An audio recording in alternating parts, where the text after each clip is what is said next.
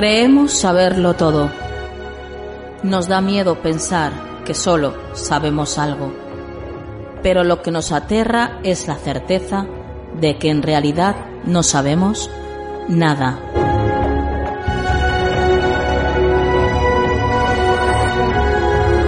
Sígueme por los canales que atraviesan la oscuridad. Remaremos sin descanso. Iluminaremos juntos los caminos de la noche, abriéndonos paso por el canal del misterio.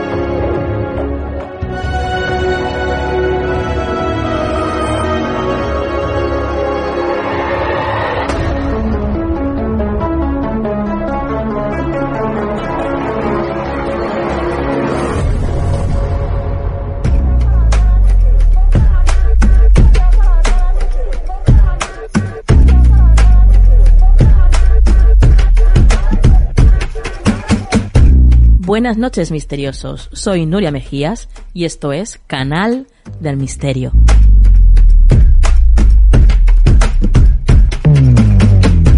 ¿Qué tal habéis pasado la noche de Reyes? ¿Os han traído muchas cositas? Eh, imagino y espero que sí, que habréis sido todos muy, muy buenos. Y como siempre, una semana más estamos aquí en Canal del Misterio, dispuestos a traeros lo mejor del misterio. Y antes de empezar esta noche, quiero recordaros que tenéis una cita aquí en Valencia, porque nuestro compañero, Luis Tobajas, va a realizar una conferencia en el Ateneo Mercantil de aquí de Valencia. La conferencia se llama Enigmas del Arte y se impartirá el jueves 14 de enero a las 7 horas de la tarde en el Salón Sorolla, en la quinta planta del Ateneo. Así que todos aquellos que queráis escuchar y saber más sobre los enigmas del arte, ya sabéis que tenéis que acercaros al Ateneo.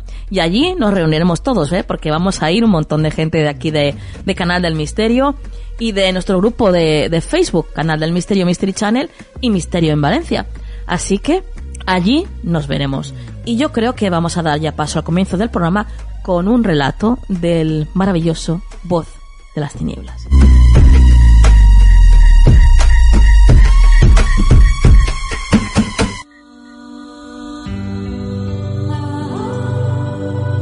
¿Quieres anunciarte en nuestro programa? Envíanos un email a tu rincón del misterio gmail.com.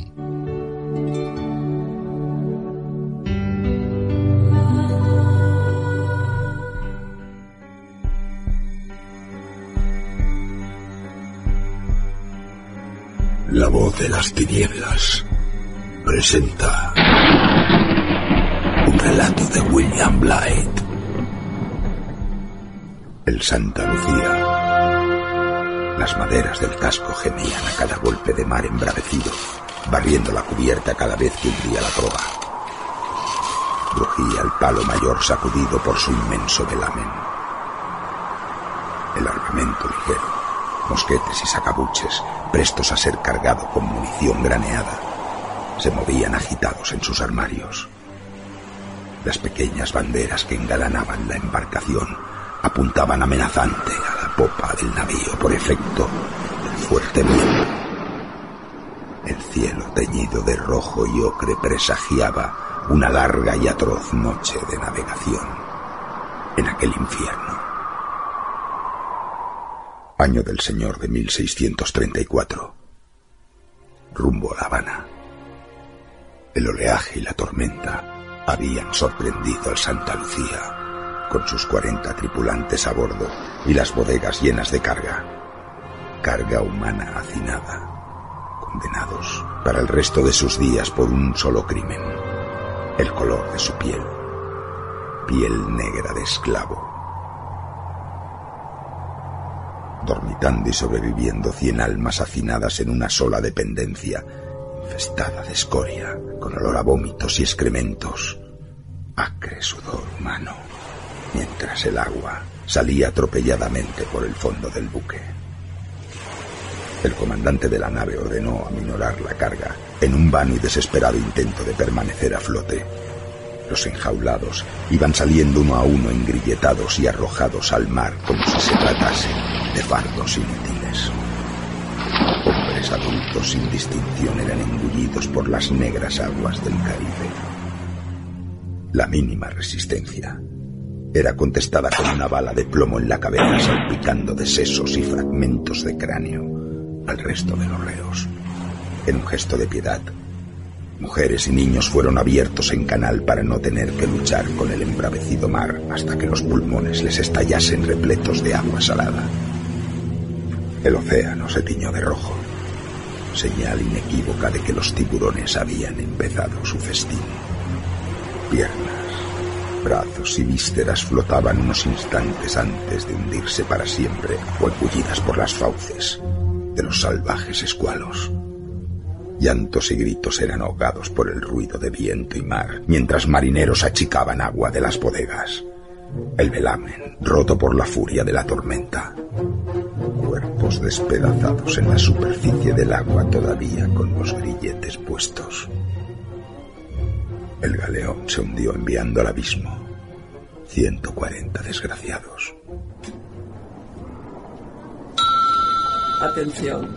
Informamos que el museo cerrará en breves instantes. Rogamos abandonen el recinto. El aviso de la megafonía me hizo volver a la realidad. Me levanté del banquillo del museo frente a un cuadro de época con una escena naval, igual que la que había vivido cuatro siglos atrás, con la respiración contenida y el corazón en un puño.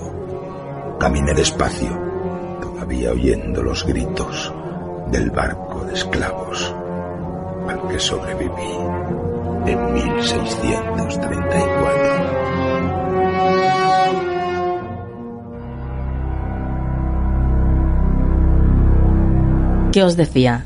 Impresionante, como siempre, la voz de las tinieblas, ¿verdad? Increíble, nuestro compañero. Pero bueno, vamos a dar paso a lo siguiente que viene en el programa. Yo sé que todos conocéis el personaje de, del vampiro, pero yo creo que nunca viene nada mal el refrescar toda esta información por si en algún momento nos topamos con alguno de ellos. Así que escuchad atentamente.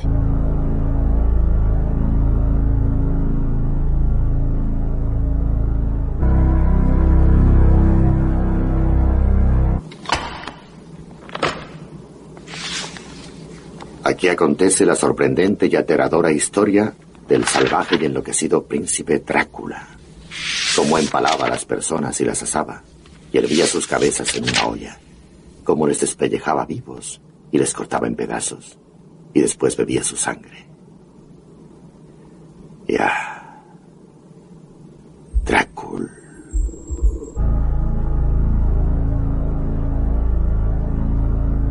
Un vampiro es un muerto viviente dotado de una enorme fuerza y que mantiene su inmortalidad bebiendo la sangre de seres vivos. Los vampiros, o como les gusta autodenominarse los vástagos, existen desde los tiempos más antiguos que recuerda el hombre. Aunque la historia de los vampiros se remonta a milenios atrás, su máximo apogeo se produjo en los siglos XV y XVI en Europa, principalmente en Rumanía y Hungría. De hecho, Transilvania, región central de Rumanía, es conocida por ser la cuna de los vampiros y donde pasó gran parte de su vida el más famoso de todos ellos, el conde Vlad Tepes, más conocido como conde Drácula, o también como el empalador, apodo que ganó debido al gran placer que sentía comiendo ante los cuerpos empalados de sus enemigos. Vlad Tepes fue uno de los más crueles vampiros de la historia y extendió su mal por Alemania y más tarde al resto de Europa. Los vampiros se han relacionado desde siempre con la figura del murciélago. Esta asociación también puede tener su origen en las zonas transilvanas, donde los murciélagos mordían a seres vivos para succionar su sangre. Se piensa que transmitían la rabia y por eso los humanos infectados comenzaban también a succionar y a transmitir la enfermedad al resto de seres vivos. Otra leyenda habla de un tipo especial de vampiro murciélago, llamado acemán, muy frecuente en Sudamérica, que tiene la forma de una mujer durante el día y por la noche se transforma en un murciélago. Cada noche sale de caza en busca de nuevas víctimas para arrancarles un dedo del pie. Cuando la sangre brota, el vampiro bebe hasta quedar saciado y al llegar el día vuelve lleno de vida a su forma de mujer. Lo cierto es que algunos vampiros son capaces de transformarse en murciélagos de forma natural, como lo hace un licántropo, vamos. Esta forma les permite escapar rápidamente de un enemigo o incluso entrar en las casas de mortales sin su consentimiento, cosa que no pueden hacer cuando están en su forma de vampiro, a no ser que reciban una invitación formal. Existen signos inequívocos para saber que estamos ante un vampiro. A los días de fallecer el sospechoso se abre la tumba y se examina el cuerpo. El cadáver de un vampiro no se descompone y a pesar de su palidez y su rostro ojeroso, sobre todo si no ha alimentado recientemente, presenta un aspecto casi saludable que persiste por más que pasen los días. Los nuevos vampiros siempre vuelven a su tumba durante el día, pero con los años pueden descansar en casas y mansiones que habilitan para este fin y donde ubican sus ataúdes.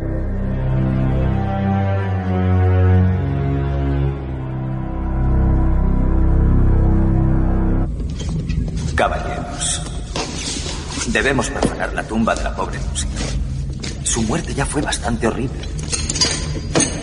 Si la señorita Lucy está muerta, no se le puede hacer ningún daño. Pero si no está muerta, ¿eh? ¿Qué está diciendo? ¿Que ha sido enterrada viva? No. Solo digo que está no muerta. No muerta. Esto es una locura.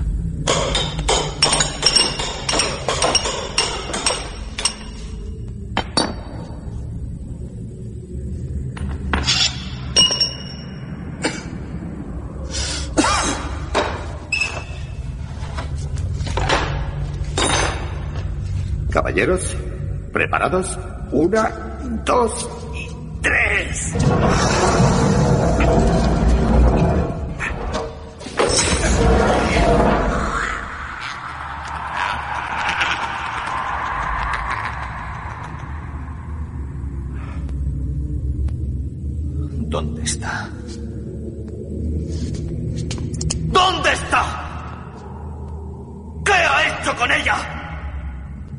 Ella vive más allá de la gracia de Dios, una vagabunda en la oscuridad exterior. Ella es vampira, Nosferatu.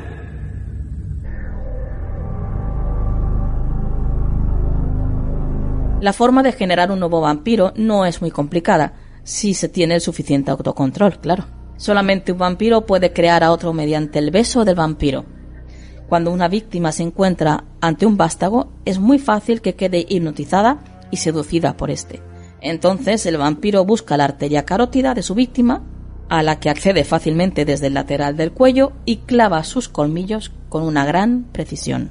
De este modo puede beber de la víctima todas las veces que necesite sin que se desangre excesivamente. Este proceso puede durar varios días o algunos minutos, dependiendo del beso, pero suele concluir de la misma forma. La víctima muere de debilidad.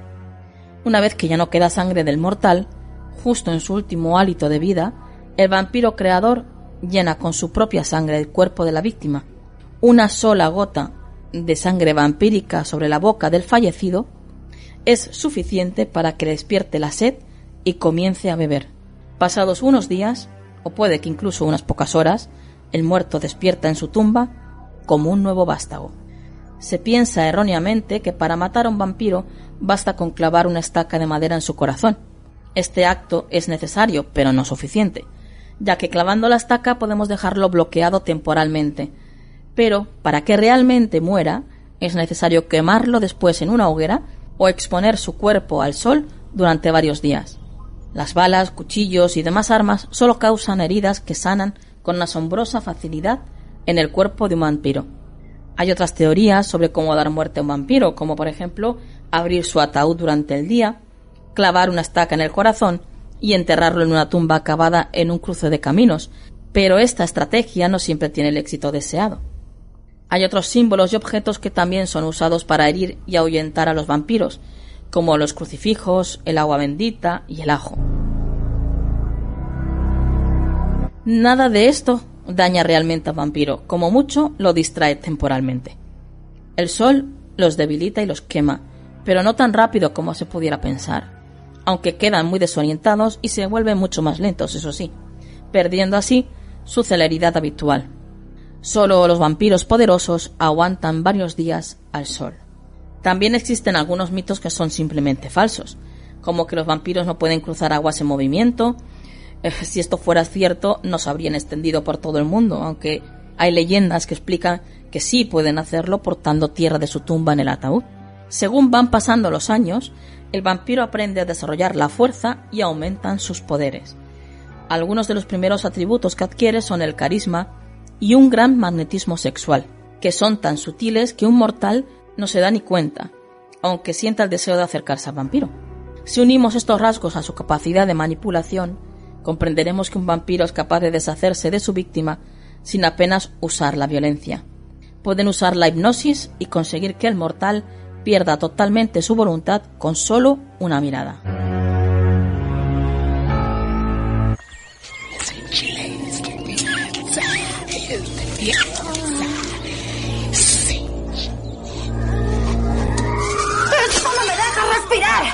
Lucy, Lucy. Lucy, es medicinal para ayudarte a dormir y tener mejores sueños. ¡Es ajo! ¡Eso es más que asqueroso ajo! Lucy, Quincy está aquí. Ha venido a verte. Brandy. ¿A Quincy? Señorita Lucy. Señorita Lucy, tranquilícese. Arthur me ha mandado para que cuide de usted. Ha dicho que si no mejora enseguida, tengo que sacarla de su miseria como a un caballo cojo. Quincy. Es una bestia. ¿Quieres besarme, Quincy?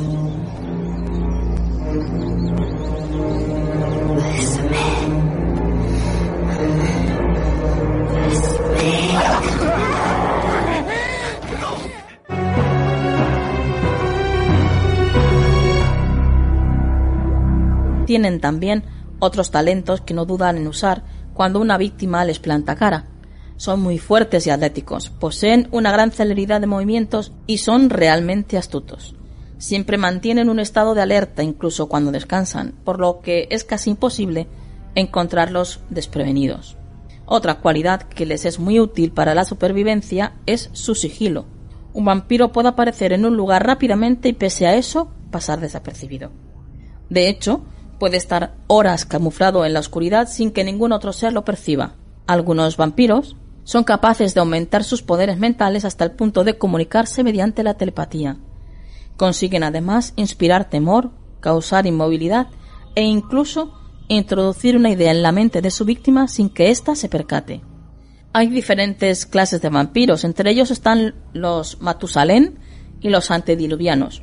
De estos hay escasos y poseen además otros recursos realmente demoledores, como la capacidad de transformarse en cualquier monstruo o animal que deseen, o la llamada máscara de las mil caras, que consiste en hacer creer que eres otra persona o cosa, sin necesidad de cambiar de aspecto.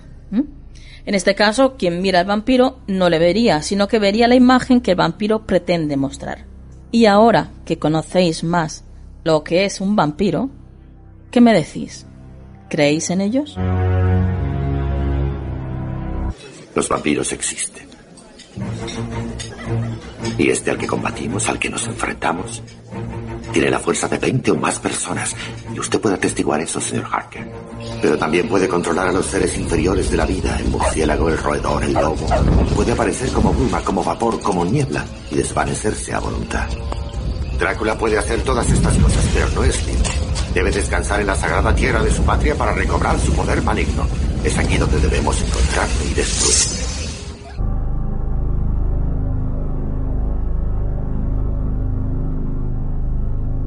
Estás escuchando Canal del Misterio.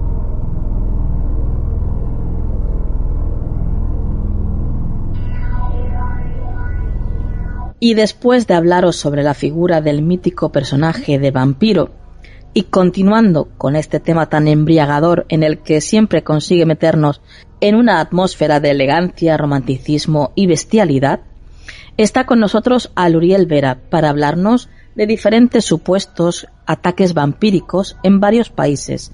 Y es que, a pesar de que los siguientes casos presuntamente fueron reales, estudiados por médicos y con un número importante de testigos, nadie se atrevería a poner las manos en el fuego por estos. La razón, porque ocurrieron hace cientos de años y la información que presentan no está bien documentada. Y, por supuesto, hay irregularidades en los datos.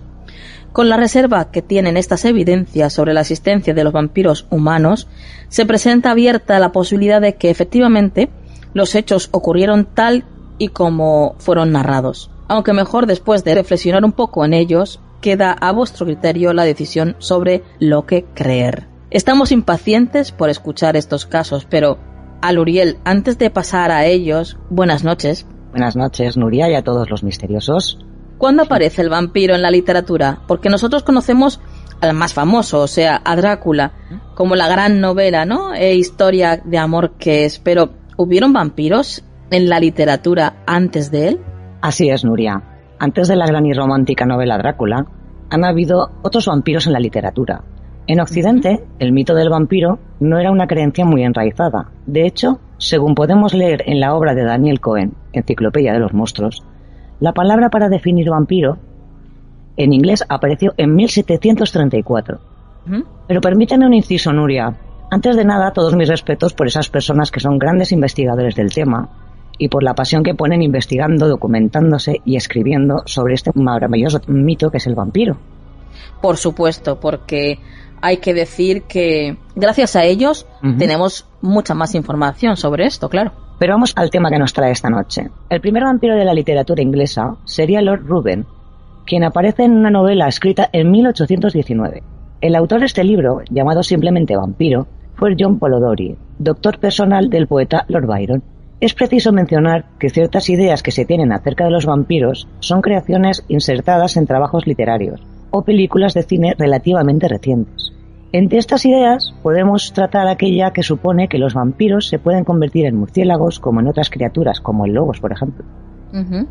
De todas formas, no han faltado quienes creen en estas historias y se han dedicado a la caza de vampiros. Es el caso del doctor Johannes von Lobel, quien participó en una cacería de hombres murciélago en Serbia y dijo que era capaz de percibir un ligero pulso en los cadáveres que en su opinión eran de vampiros. Vaya.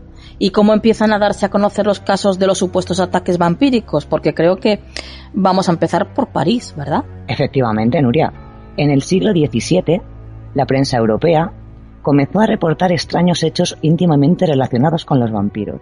El periódico Mercury Galant de París informó en mayo de 1663 en Polonia y Rusia habían cadáveres que estaban llenos de sangre, la cual emergía por la nariz, boca y oídos. Este misterio se lo adjudicaron a los demonios que salían de sus cuerpos, para atacar a personas y animales. La manera de acabarlos, decía el diario, era cortándoles la cabeza y destruyendo su corazón. Las personas que ya habían sido víctimas de estos monstruos y que estaban condenadas a la muerte, debían comer pan hecho con la sangre de estos seres.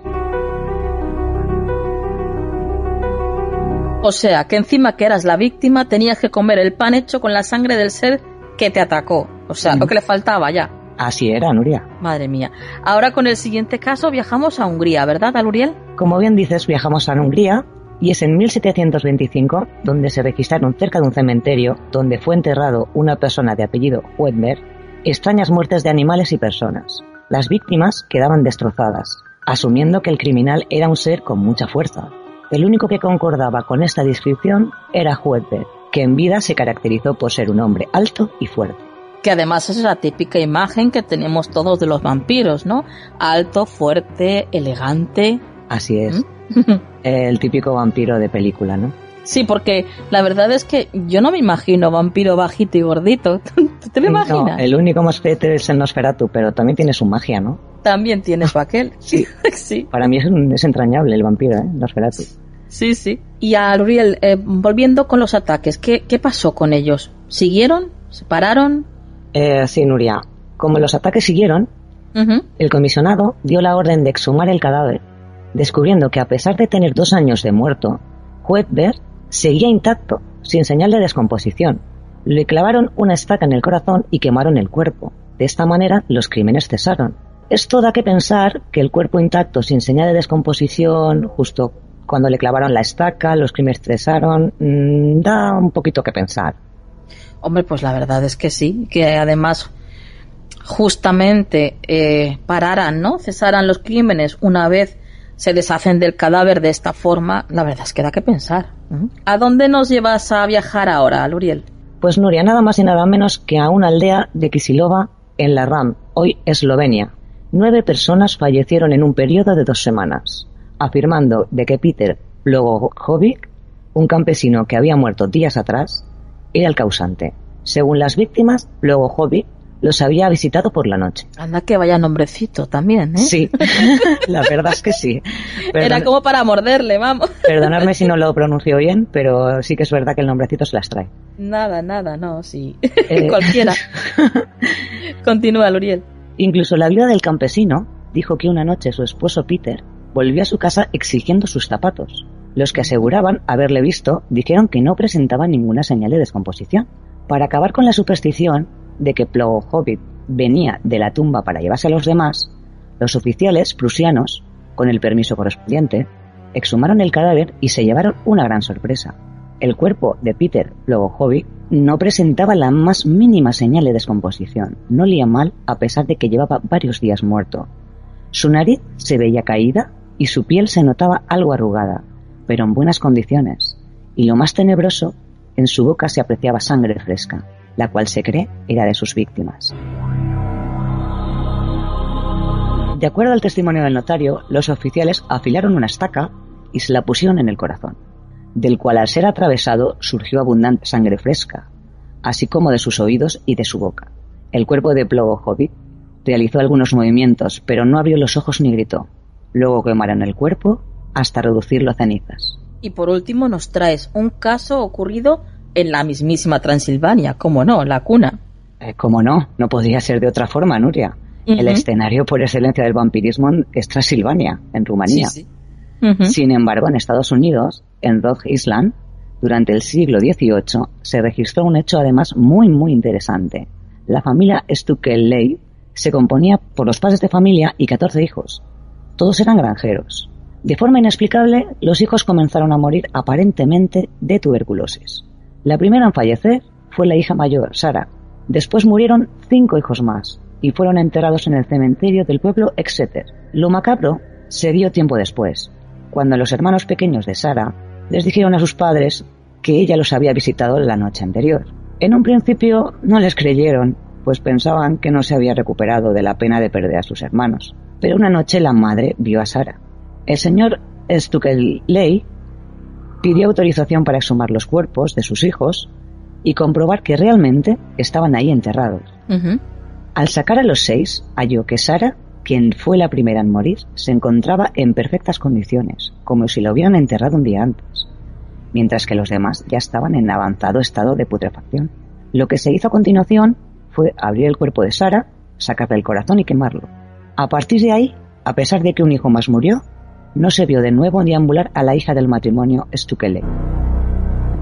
A Luriel esta noche quiero felicitarte especialmente por tu trabajo. La verdad es que no conocía estos casos, no tenía ni idea de que además hubieran tantos, porque además tú solo nos has podido contar unos cuantos, como decía, por el tiempo que disponemos, pero hay cientos de ellos. Pues para mí es todo un placer, Nuria, y si es verdad que hay muchos casos y habría para todo un programa y se nos quedaría corto, vaya. La verdad es que no deja de ser muy curioso que sean tantos los casos y que además esté extendido a varios países de todo el planeta. Algo tiene que tener de verdad, digo yo. En fin, mito o realidad. Esa es la gran pregunta. ¿Tu respuesta, Aluriel, qué crees? Pues a medida que uno va leyendo, a medida que van saliendo más noticias de hace muchos años, una se empieza a plantear si de verdad el mito del vampiro es un mito en sí o ha sido real. Quedan tantas cosas por saber y conocer que es difícil mantener una postura u otra. Personalmente, el mito del vampiro es fascinante y te acaba atrapando. Todo lo que tenga que ver con la temática vampírica es maravilloso. Muchas gracias por estar una noche más con nosotros, Aluriel. Gracias a ti, Nuria, y a todos los oyentes misteriosos y dulces lunas vampíricas. Bueno, pues continuamos con uno de esos relatos que os gustan tanto y esta vez nos lo trae la voz de nuestro compañero José Vicente García. Muchos sois los que os ponéis en contacto con nosotros para decirnos lo que os gusta, ¿verdad? ¿Cómo lo hace José? Y es que la verdad es así, nos encanta. El relato que nos trae se titula El barco fantasma.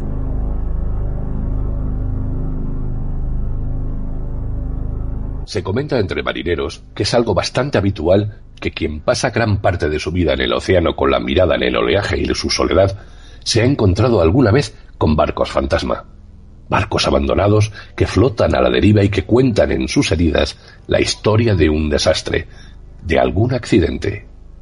El 12 de agosto de 1775, el Gerard, un ballenero groenlandés, avistó una gran sombra abriéndose paso a solo unos kilómetros de distancia de ellos. Sus velas ondeaban con lentitud mientras el vigía daba ya el primer grito para avisar del descubrimiento. Era una mañana gélida a pesar de estar en verano. El Atlántico Norte nunca perdona y el silencio de aquel escenario crujía de vez en cuando con el movimiento de algún iceberg o con la rotura de la escarcha cayendo por las velas.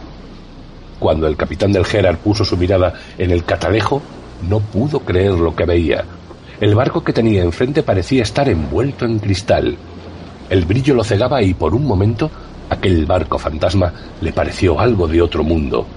Estaba casi cubierto por el hielo, sin que nadie se moviera en su interior. La tripulación del Gerard no pudo más que erizarse de miedo y pavor.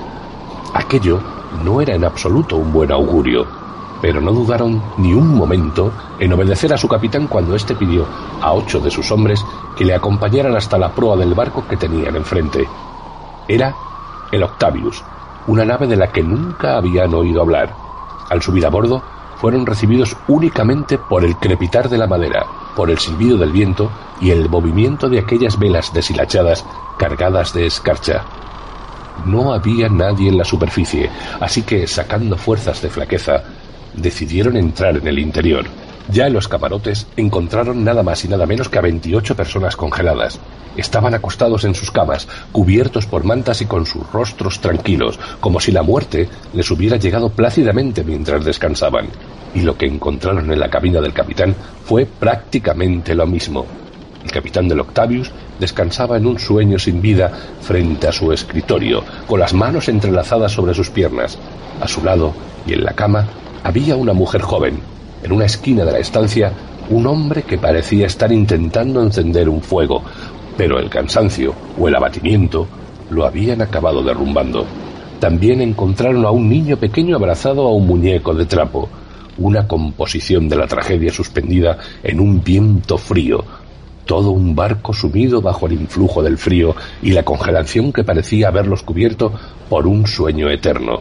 Los marineros del ballenero Gerald apremieron a su capitán a abandonar cuanto antes el Octavius, pero este, incapaz de abandonar el barco sin dar una explicación a lo ocurrido, decidió quedarse un poco más y leer el cuaderno de bitácora.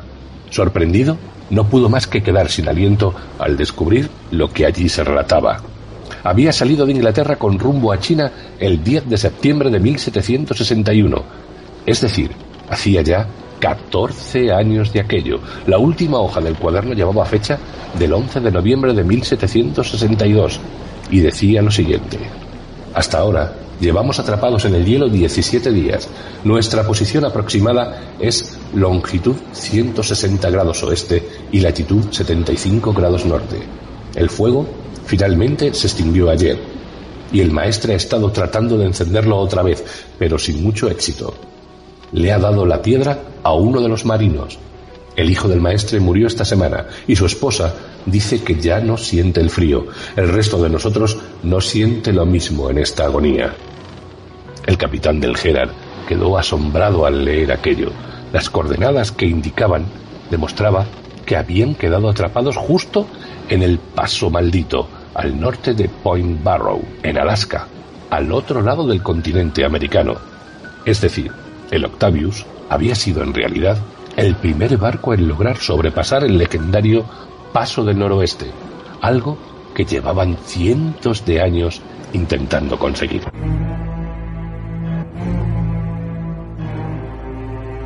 El trabajo del actor es uno de los trabajos, bajo mi punto de vista, más misterioso que existe.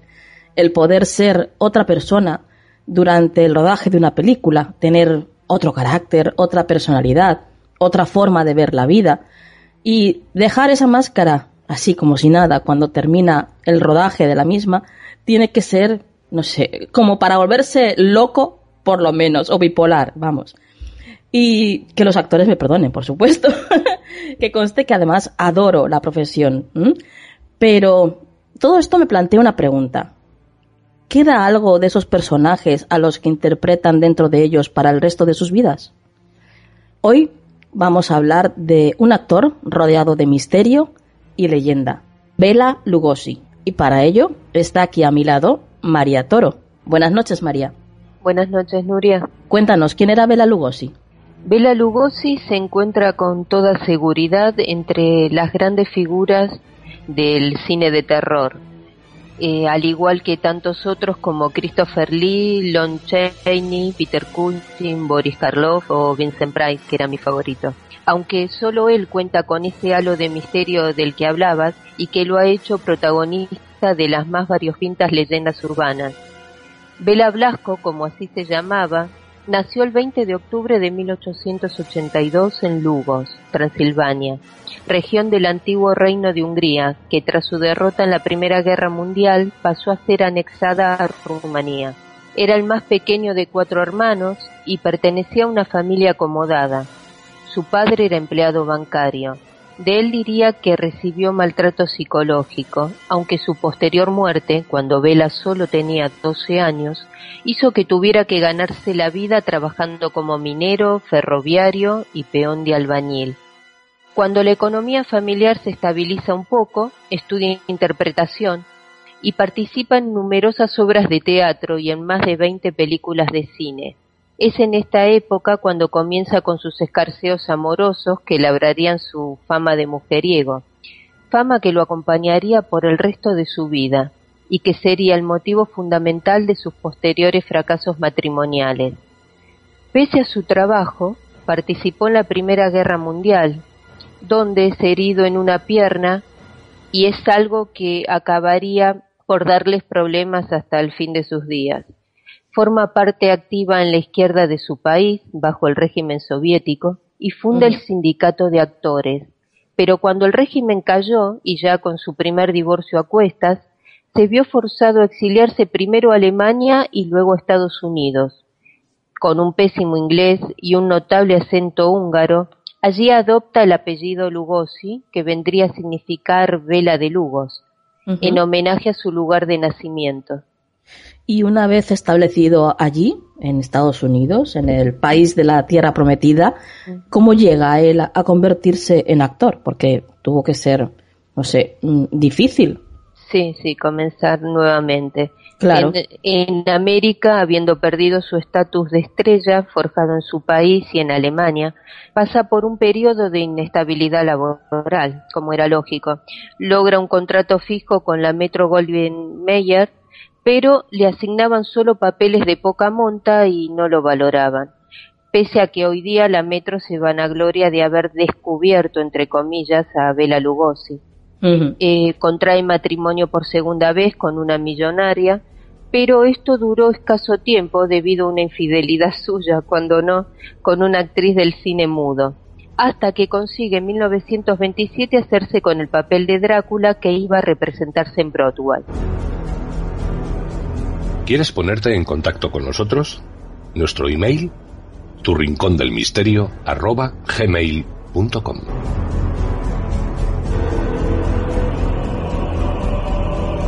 O sea que por lo que me estás contando, su gran papel fue Drácula, ¿no?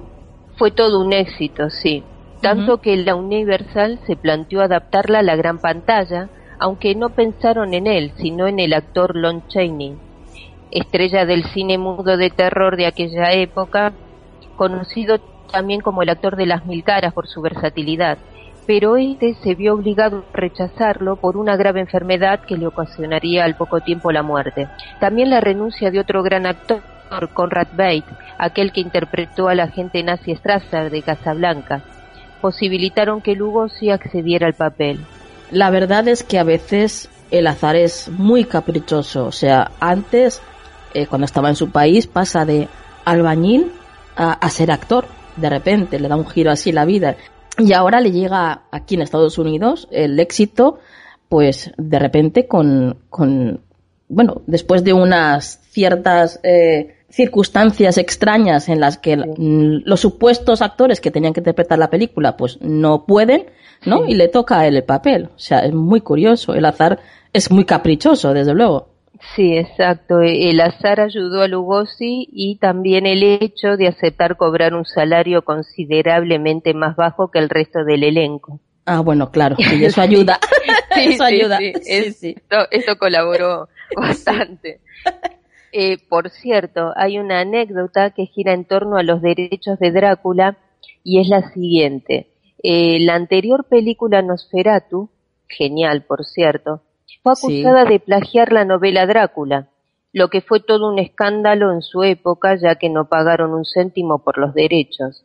Pues parece ser que en esta ocasión sí quisieron hacer las cosas bien y fue Lugosi quien se encargó personalmente de las tratativas con Florence Stoker, la viuda de Bram Stoker, autor de la novela Drácula, para que se los derechos y esto lo logró, mm, según algunos, eh, porque la sedujo a través de sus cartas para conseguirlo. Otros autores van más lejos y afirman que la conoció personalmente y que gracias a esto consiguió que Florence, de casi 70 años, bajara las pretensiones de 200 mil dólares a solo 40 mil dólares por los derechos de la novela de su difunto marido. Vaya, menudo peligro tenía el corazones del vampiro, ¿no? es que el director de, del film fue Tom Broadway, responsable de, de, obras maestras como Freaks o La Parada de los Monstruos, un verdadero maestro de lo macabro, que sería el equivalente a Tim Burton de hoy día. Pues bien, pese a su falta de adaptación al nuevo cine sonoro y muchos problemas con la censura, sacó adelante Drácula, que se estrenó el 12 de febrero de 1931 en el Teatro Roxy de Los Ángeles, con un rotundo éxito de taquilla y Bela Lugosi era un villano como nunca se había visto hasta el momento, era distinguido, educado, incluso atractivo, porque muchas mujeres se desmayaban en el cine de las obras de teatro, y, no precisamente de miedo, digamos, ¿no? sí, sí. Causaba el mismo efecto que en su día Rodolfo Valentino.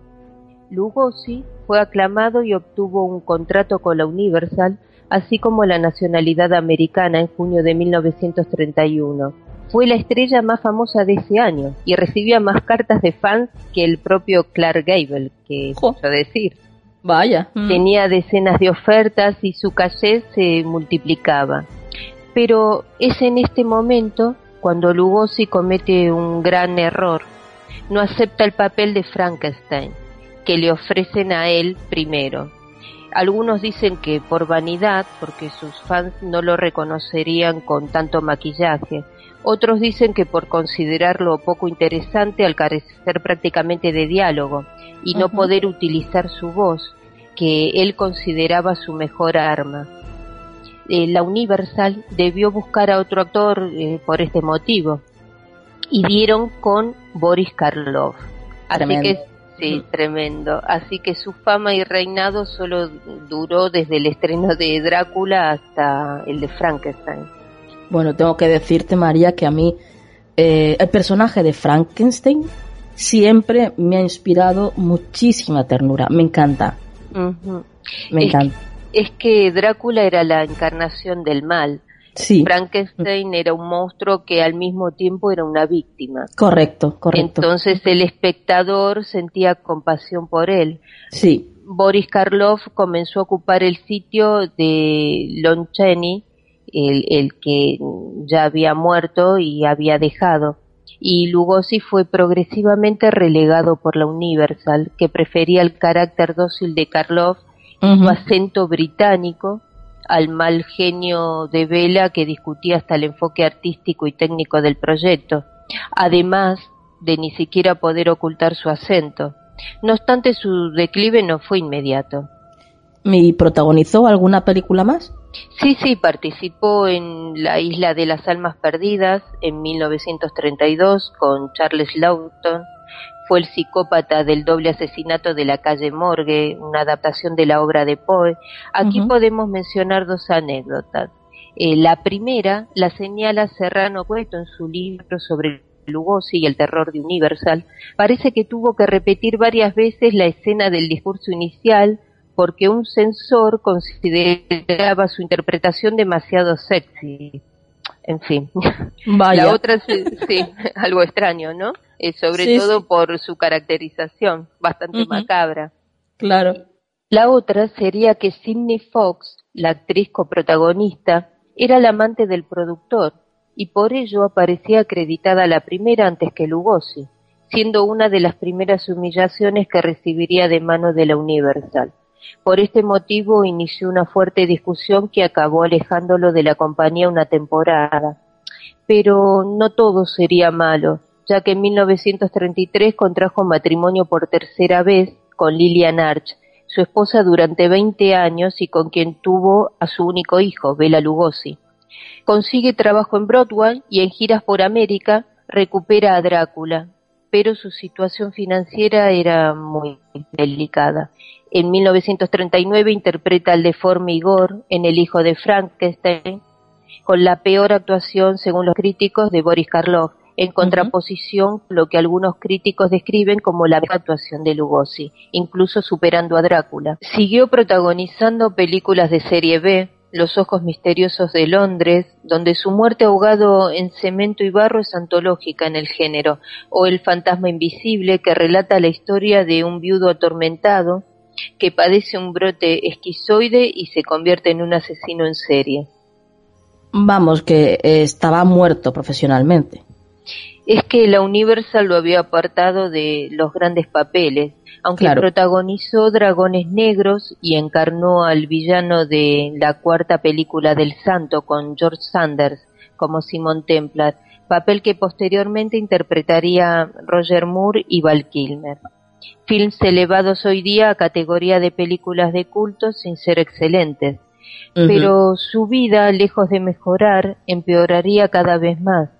Las heridas sufridas en su pierna durante la guerra se habían convertido en un dolor crónico y luego de probar años remedios naturales el médico le recetó piáceos y sin quererlo se convirtió en un adicto. A pesar de todos los contratiempos, Vela nunca dejó de tomar en serio su trabajo.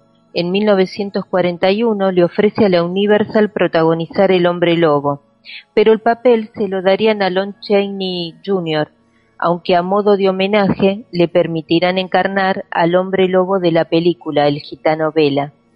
En tanto la Universal seguía explotando y arruinando cada vez más la saga de Drácula con film tan mediocre como La hija de Drácula o peor aún, El hijo de Drácula.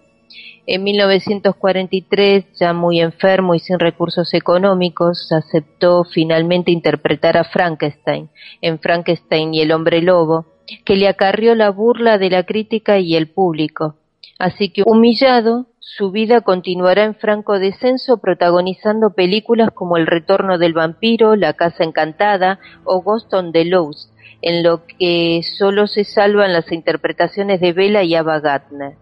En 1945 RKO volvió a reunir a Lugosi Karloff para El ladrón de cadáveres y participa en Abbott y Costello contra los fantasmas. Eh, auténticas tonterías. Sí. Y se encuentra, eh, por ejemplo, en, haciendo otra película de nombre Bela Lugosi meets a Brooklyn Gorilla, eh, es decir, Bela Lugosi se encuentra con un gorila de Brooklyn. En 1953 vuelve a divorciarse y se queda solo, enfermo y poco a poco va siendo olvidado.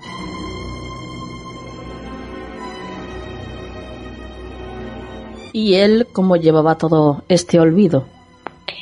El Vela de esta época suele ser descrito como muy excéntrico y un tanto loco, viajando en un coche fúnebre, durmiendo en un ataúd, obsesionado con sus glorias pasadas, pero lo cierto es que mantuvo siempre los pies en la tierra.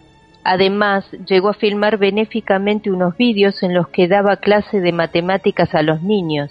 Eh, puedes encontrarlo incluso en YouTube. Vaya, qué curioso. Sí, hasta que en el peor momento de su vida, tanto personal como profesional, Edward Good Jr., o Ed Good, como era conocido, llamó a su puerta. Esta etapa la podemos ver reflejada en la magnífica película de Tim Burton, protagonizada por Johnny Depp y que lleva su nombre, Ed Good. Él era un ferviente fan de Lugosi y estaba decidido a devolverlo al estrellato a toda costa. La pega es que a Ed Good se lo conoce hoy día como el peor director de todos los tiempos. Así que saca tus conclusiones. Sin embargo, siempre trató con mucho respeto a Lugosi. Le ofreció el papel de narrador en Glen Glenda y el papel protagonista de Bright of the Monster, eh, donde en un pasaje el personaje de Lugosi hace una reflexión sobre su situación, solo, exiliado, olvidado, humillado, hasta que al final encuentra fuerzas para seguir adelante. Aunque sea por este momento, vale la pena verla. ¿Y cómo fueron sus últimos días? Estaba muy ilusionado. Eh, se volvió a casar, tenía nuevos proyectos con Ed Wood, al que consideraba su amigo, uno de los cuales era filmar Doctora Kula. Os daréis cuenta a qué nombre busca hacer referencia. Pues sí, sí. Pero fue en ese momento, un 16 de agosto de 1956, cuando Bela Lugosi falleció. Siguiendo las indicaciones que dejó expresadas en su testamento, fue enterrado con su capa de Drácula, recuerdo de su momento de máximo esplendor. A su entierro solo acudieron su familia y unos pocos compañeros de profesión, incluso su antiguo rival Boris Karloff. Posteriormente y antes de acabar la década de los 50 se reponen en TV películas como Drácula y Frankenstein y vuelven a ganar popularidad. La figura de Lugosi es completamente reivindicada, consigue una legión de seguidores y el género de terror casi muerto resucita y continúa vivo hasta nuestros días, con decenas de sagas, series, films. Y para finalizar, una pregunta a todos los misteriosos. Con los años, ¿quién creéis que gana la batalla entre Bela Lugosi y Boris Karloff? O lo que es lo mismo entre Drácula y Frankenstein. Seguro que la mayoría habréis acertado. Sin lugar a dudas, Bela Lugosi. Hasta Tim Burton se manifiesta fan incondicional de él. Incluso la Universal, al editar en DVD la película de Bela y Boris en el cine, lo llamó Pac Bela Lugosi, tal vez para subsanar en parte tantas humillaciones que le dispensaron en vida. Pues sí que menos. Como bien dice el epílogo del film Ed Good de Tim Burton, el legado económico de Lugosi supera hoy día el de Karloff. Aunque sea a título póstumo, Bela Lugosi venció. Tengo que decirte que me encanta saber más sobre la vida de estos personajes que nos traes, María, y la manera que tienes de contárnoslo es impresionante. Es un placer, como siempre, el escucharte. Muchas gracias, Nuria, el placer es mío. Buenas noches. Buenas noches. El cajón de Nuria en Canal del Misterio.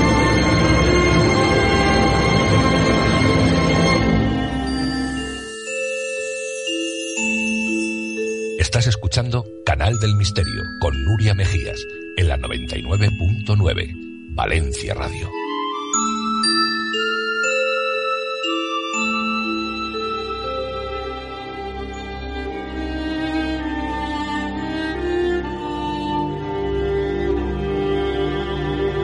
El cajón de Nuria en Canal del Misterio.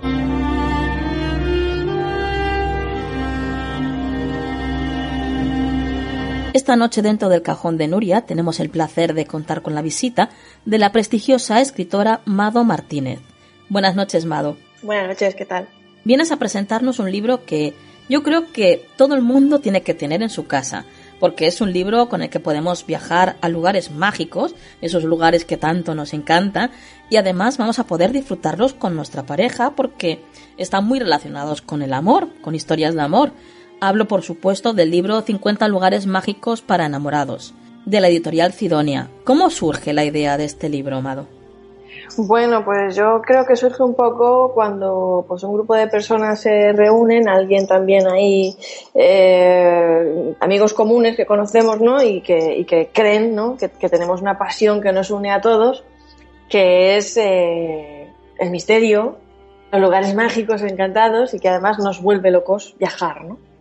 Pero además, eh, con, la idea, con, el acicate de que eh, pues somos también unos enamorados de la vida y pensamos que hay rincones del planeta que son fantásticos para ir en pareja o incluso con, niños, en familia, ¿no?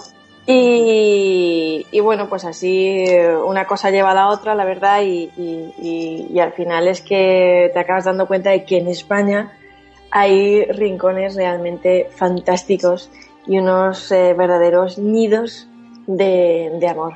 Y qué más mágico y más misterioso que el amor, ¿no? Ese sí que es un gran misterio. De verdad que sí, porque yo todavía no me lo explico muy bien. Hay cosas que... que se nos escapan. Hay que decir que habláis de lugares además de toda la geografía española. Andalucía, Extremadura, Madrid, Comunidad Valenciana, Asturias, Cataluña, Aragón, País Vasco, Castilla-La Mancha y León, Galicia, Andorra y Portugal. Esto me ha sorprendido, la verdad, lo de Andorra y Portugal. Sí, porque no es que sea en España, España, pero sí son lugares que están muy cerca de nuestras fronteras y que, bueno, no podíamos dejar escapar porque siempre hay alguien que, que bueno, que, que le pilla cerca, ¿no? Es como, como, ir a, a, la casa del vecino y, y hay lugares realmente asombrosos también.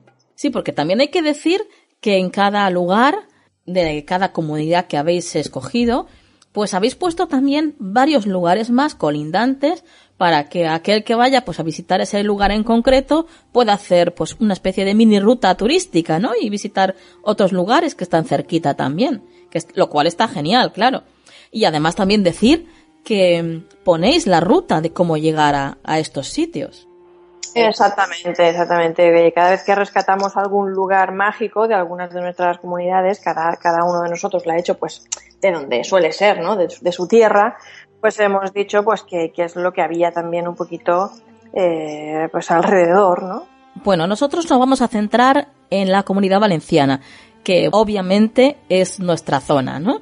Tengo que decirte que he descubierto un montón de historias que no tenía ni la menor idea de que fueran así y desde luego una de las de las que más me ha sorprendido ha sido que el encontrar como un lugar misterioso Navajas. Sí. El pueblo de Navajas. Sí, es que Navajas es un pueblecito de mil habitantes que está en Castellón. Y hay que decir que Castellón tiene unos parajes eh, realmente impresionantes. Eh, no por casualidad se han grabado allí películas como Fin y todo eso, ¿no? Que, todos esos paisajes que aparecen en esa película, por ejemplo, entre otras, son de Castellón, ¿no? Esos ríos, esos saltos de agua, esas cataratas, esas fuentes. Y, son pequeños eh, bosques mediterráneos que a mí de verdad me encantan, ¿no? Es como muy, como muy, como muy griego, ¿no? Y allí, en Castellón, hay un lugar que tiene mucha magia, porque eh, hay, una, hay, hay, un río que eh, allí había la tradición, se tenía la tradición de que los novios, antes de casarse, em, la prometida saltaba al río, ¿no? Para demostrarle su amor, sí. Para, para, como prueba de su amor, saltaba al río. Y al parecer, todas eran muy diestras en esta, en esta actividad de saltar el río, ¿no? A lo mejor practicaban, quién sabe. La cuestión es que eh, una de ellas, al ir a saltar, se quedó atrapada en un remolino de agua y no podía salir. Y entonces su novio eh, se lanzó para rescatarla al río, pero tampoco pudo salvarla. Y ambos murieron. Esto es lo que cuenta la leyenda. Entonces dicen que desde entonces se escuchan sus llantos y voces y lamentos en el, en el valle y que la cascada, ese salto de agua de 30 metros que cae eh, allí y que se llama el salto de la novia en honor a, esta historia, llora su pérdida, ¿no? Y por eso ese lugar es tan mágico y tan hermoso y por eso se llama el Salto de, la Novia. Es un lugar extraordinario y desde allí se puede ver el Monte Rascaña, que alberga la cueva del reloj, que se llama así por la piedra puntiaguda que otea la entrada ¿eh? que, cuya sombra señala a los lugareños como un auténtico reloj de sol la hora, ¿no? Es muy curioso. Y allí, además, hay muchísimas otras fuentes cercanas. La de la Teja, la Bañola, la Virgen de la Luz. O sea, es como para ir, pasar el día extraordinario envuelto en los sonidos del agua, ¿no? Porque hay muchísimas fuentes, un, paisaje extraordinario, puedes ir con niños, lugares para hacer un picnic.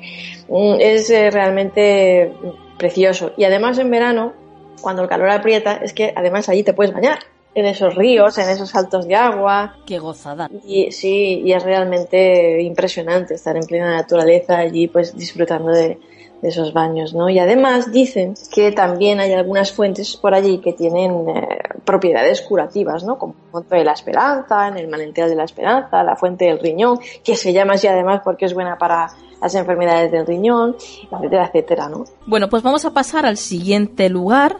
En este caso, tengo que decirte que me ha asombrado muchísimo el, leer que Valencia era el faro del placer del Mediterráneo. Valencia sí, Valencia era, era un auténtico faro de placer y de lujuria. A mí no me extraña que Tirán Blanc sea, fuera un escritor valenciano y escribiera esa, esa novela extraordinaria en la que los personajes tenían escenas de, de sexo muy subiditas de tono para la época, ¿no? Y para lo que la, la era la, entonces aquellos tiempos.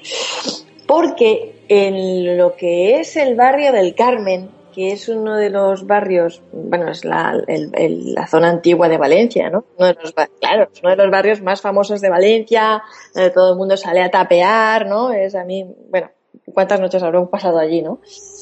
sí. Y es que resulta, y es muy curioso, que en esa zona era donde estaba la antigua mancebía medieval más famosa del Mediterráneo, en el barrio del Carmen y además se habían hecho como unas, especies de, de, señales para delimitar la zona ¿no? de muros. ¿no? Y em, una cosa curiosa también para los que pasen por allí, que nos da pistas de que esto fue así, es que en la Catedral de Valencia hay algunas gárgolas eh, de personajes masculinos y femeninos con poses sexuales eh, mujeres tocándose los pechos, señalando hacia el lugar por donde se iba el burdel, hombres masturbándose, etc. En la catedral hay unas gárgolas, si uno mira hacia arriba, estas figuras eh, que vamos, que son bastante distintivas. Y la cuestión es que este faro del placer era famosísimo porque además era el más prestigioso del Mediterráneo, entonces venía gente de todas partes y allí las cortesanas valían el doble de lo que valían en cualquier otro lugar del Reino de España.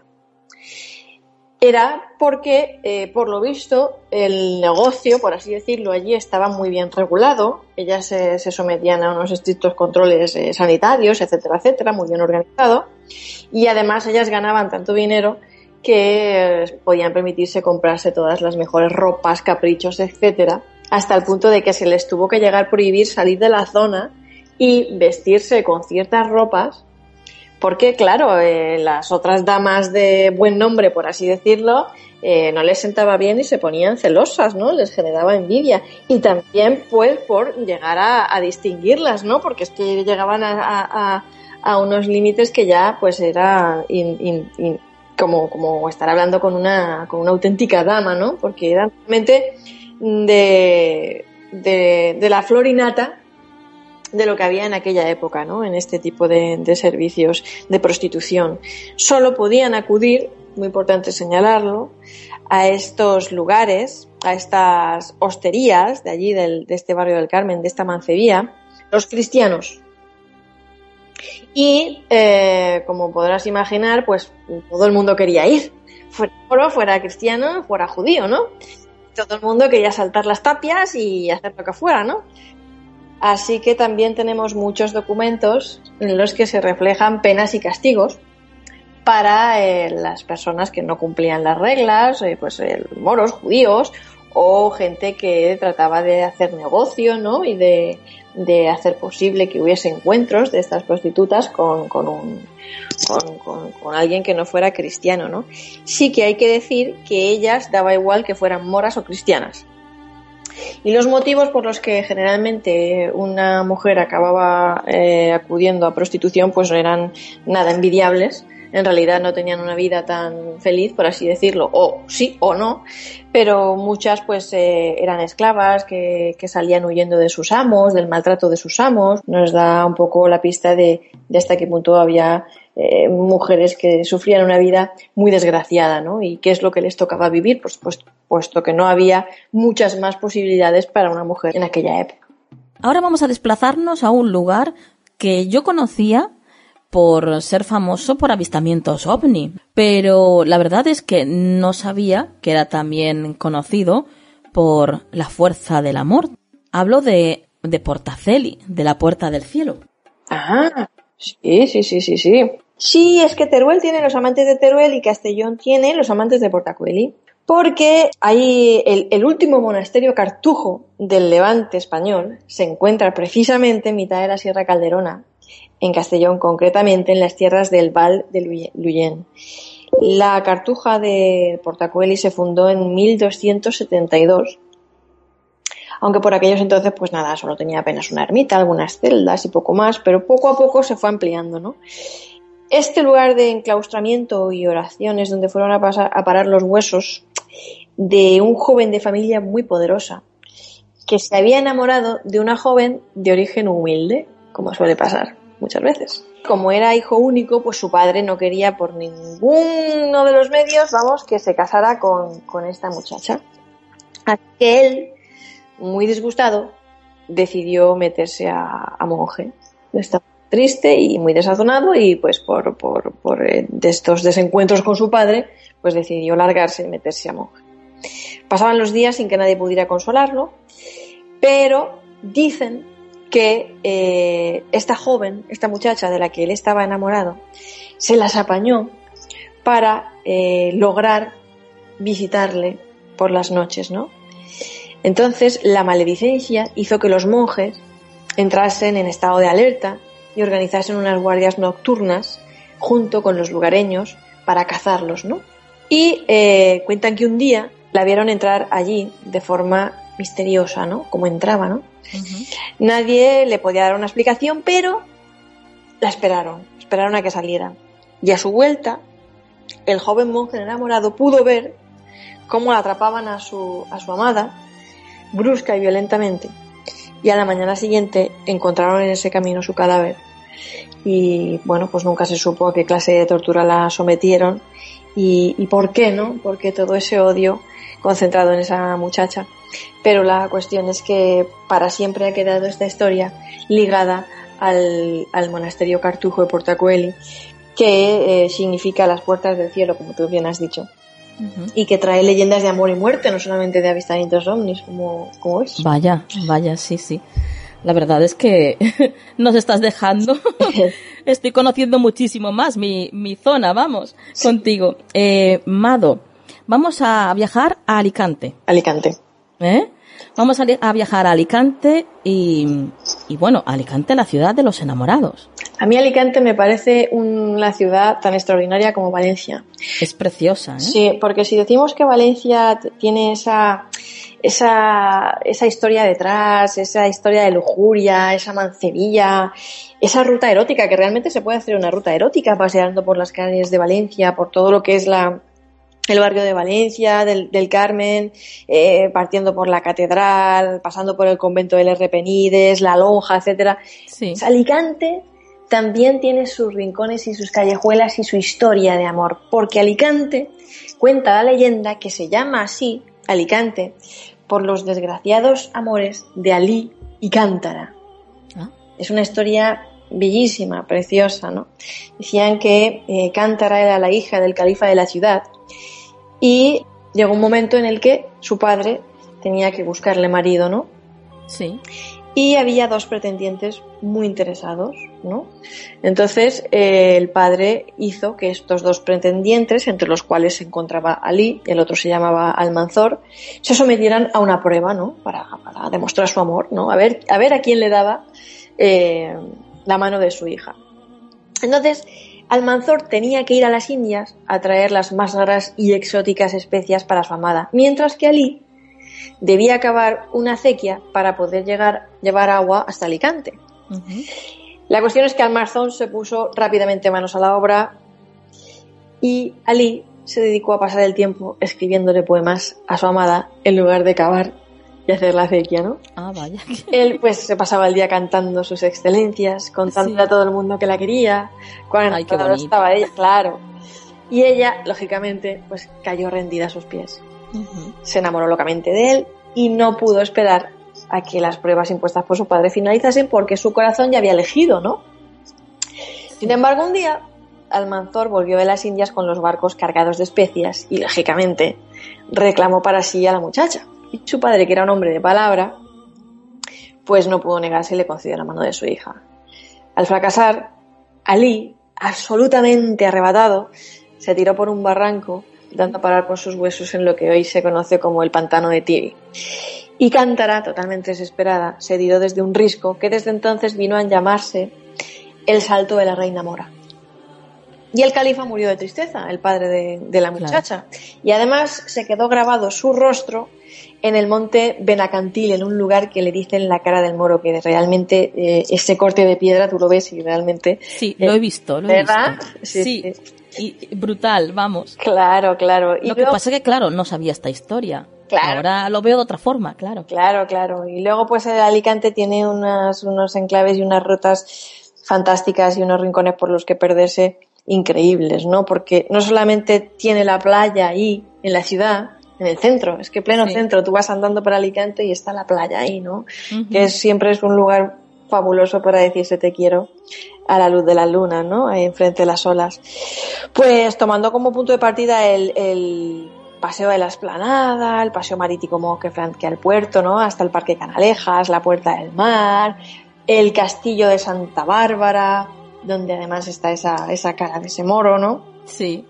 Eh, que tiene también el Castillo de Bar- Santa Bárbara, si nos pusiéramos a hablar de él también, tiene detrás una historia que podríamos hacer un libro, creo yo, ¿no? Vaya. sí, y sí. luego hay un barrio en Alicante que se llama el barrio de Santa Cruz, que no sé si has tenido la oportunidad de ir alguna vez, pero si no, tienes la oportunidad no te lo debes perder, que, que es como una pequeña Grecia alicantina o una pequeña Andalucía, ¿no? Eh, lleno de, es como un típico paisaje de calles ascendentes con escaleritas, casas blancas, Mm, flores, macetas, balcones, azulejería de colores y espíritu mediterráneo, ¿no? Es, es una maravilla, es como, como, no sé si has estado en Altea alguna vez. Sí, sí, sí, precioso. Exacto, pues muy de ese estilo, ¿no? Que Altea es un lugar que además está muy cerca de Alicante y, y también, eh, pues para los que les guste viajar y hacer unas rutas, ya que vienen a Alicante, pues no, no deben desaprovechar esa oportunidad, ¿no? Es una de las ciudades más fascinantes y, y- y por la noche cuando encienden es- esas farolas con esas luces anaranjadas,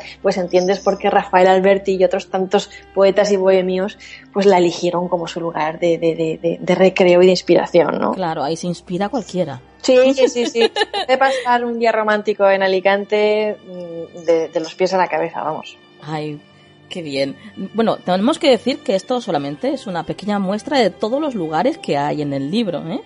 Desde luego una fantástica guía, Mado, y, y un montón de lugares a donde poder ir, como bien decías tú, bien de excursión a pues algún día o estos fines de semana que uno no sabe muy bien, muy bien qué hacer, ¿no?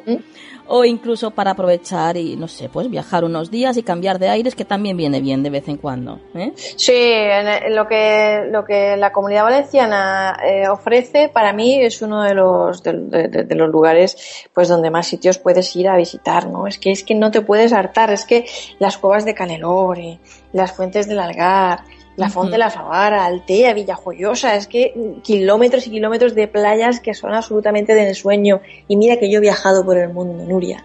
Es una maravilla, ¿no? Y mira que yo he viajado por el mundo y jamás, jamás, jamás me cansaré de decir que, que, en el, que el Levante es un lujo y que vivimos en uno de los lugares más extraordinarios del planeta, los que tenemos la suerte de vivir por aquí. Sí, es el paraíso. Bueno, tengo que felicitaros por la idea, ¿eh? porque me ha parecido súper original. Mm. Me parece una apuesta increíble. ¿Y dónde podemos conseguir el libro, Mado? Uy, pues la verdad es que en todas partes, además ahora mismo es novedad de rabiosa actualidad, salió hace nada eh, a la venta, se lanzó en todas las librerías el día 3 de febrero, me parece, que salió a la venta. Y está en todas las cadenas, en Casa del Libro, FNAC, librerías, en Internet, Amazon, para los que nos gusta comprar desde casa, que yo tengo que confesar que soy una de esas. Yo también. yo. y, y bueno, y, y- y está totalmente disponible en todas partes. Es muy fácil de encontrar. Y somos varios autores los que participamos en este libro. Carlos Ollés, David Madrazo, Enrique Chazarra, Juan Miguel Marsella, un buen amigo, Carlos G. Fernández, eh, José Manuel Frías y Miquel Navarro, ¿no? Y cada uno ha puesto su granito de arena, cada uno nos ha traído lo mejor de su, de su comunidad autónoma, de su tierra, de los lugares más extraordinarios y más encantadores. Y realmente yo, que soy muy de guías de viaje, porque, porque realmente pues eh, soy así, soy viajanta, soy Sí. exploradora y me gustan mucho los libros de, de, de viajes y llevarlos y acudir a todos los sitios y explorar. Claro. Eh, creo que es una pasada porque, pues, aparte de lo que yo, de mi pequeña colaboración, pues, claro, lógicamente me he leído los de los demás y me quedo Claro. enamorada y ahora quiero ir a todas partes. Hombre, normal. Yo, yo igual, ¿eh? La verdad es que con autores como, claro, como los que han apostado por, por esta joya, no podría salir de otra forma. ¿m? 50 lugares mágicos para enamorados en España, ¿eh? de la editorial Sidonia. Bueno, Mado, eh, ahora tengo que preguntarte eh, por ti, porque yo sé que está volcada también en, en- Tienes una novela por ahí, ¿no? Sí, La Santa. La Santa. Vale. Tengo una Cuéntanos por ahí. Un, poquitín, un poquitín, porque tienes que venir otro día y hablarnos extensamente sobre la Santa. La ¿eh? verdad es que sí, porque pues es novedad también, es novedad en el mercado, lleva tres meses solo en las librerías. Sí. Eh, es una novela de, de misterio, de mucho misterio, Mm. eh, con la que gané el Ateneo Joven de Sevilla este año. Mm, Y, Enhorabuena. Gracias. Y, y que toca uno de los temas, juega con uno de los temas de- del folclore y de, de la leyenda es- española más eh, popular, ¿no? Y es la Santa Compaña. Mm.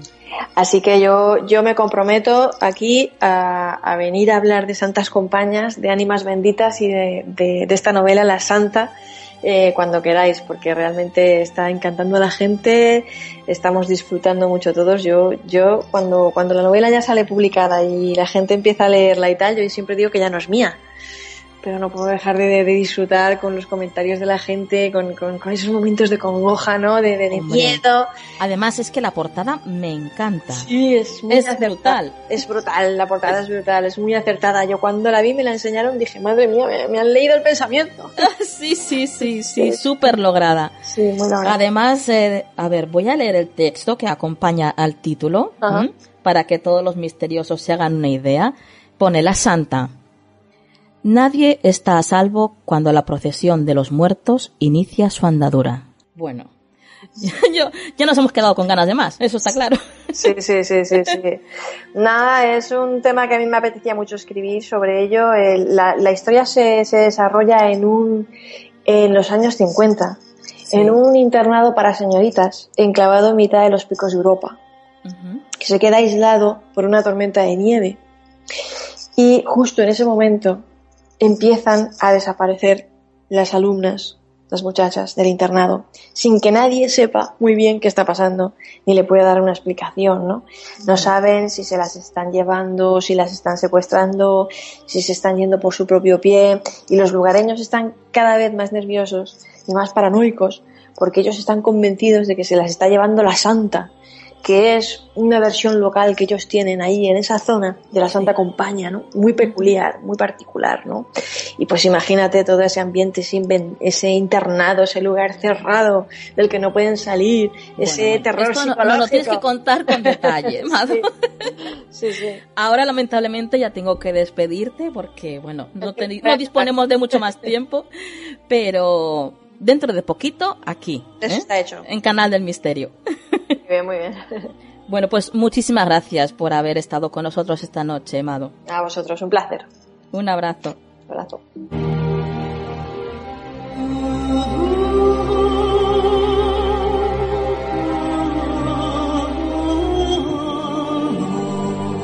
Lo insólito en Canal del Misterio.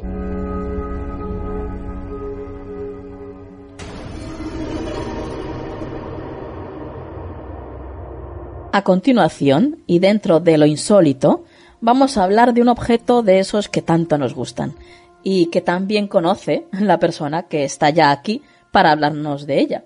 Sara Aba. Buenas noches, Sara. Muy buenas noches. Hoy vas a hablarnos de la caja Dibuk o la caja del demonio. Así es, Nuria. Es un objeto que me ha llamado muchísimo la atención y realmente es muy curiosa toda la historia que la rodea. He de decir que contra más he indagado, más me ha sorprendido. Esta caja tan curiosa ha hecho que gente que la ha tenido viviese momentos inquietantes. Su leyenda ha ido incrementándose con el paso de los años.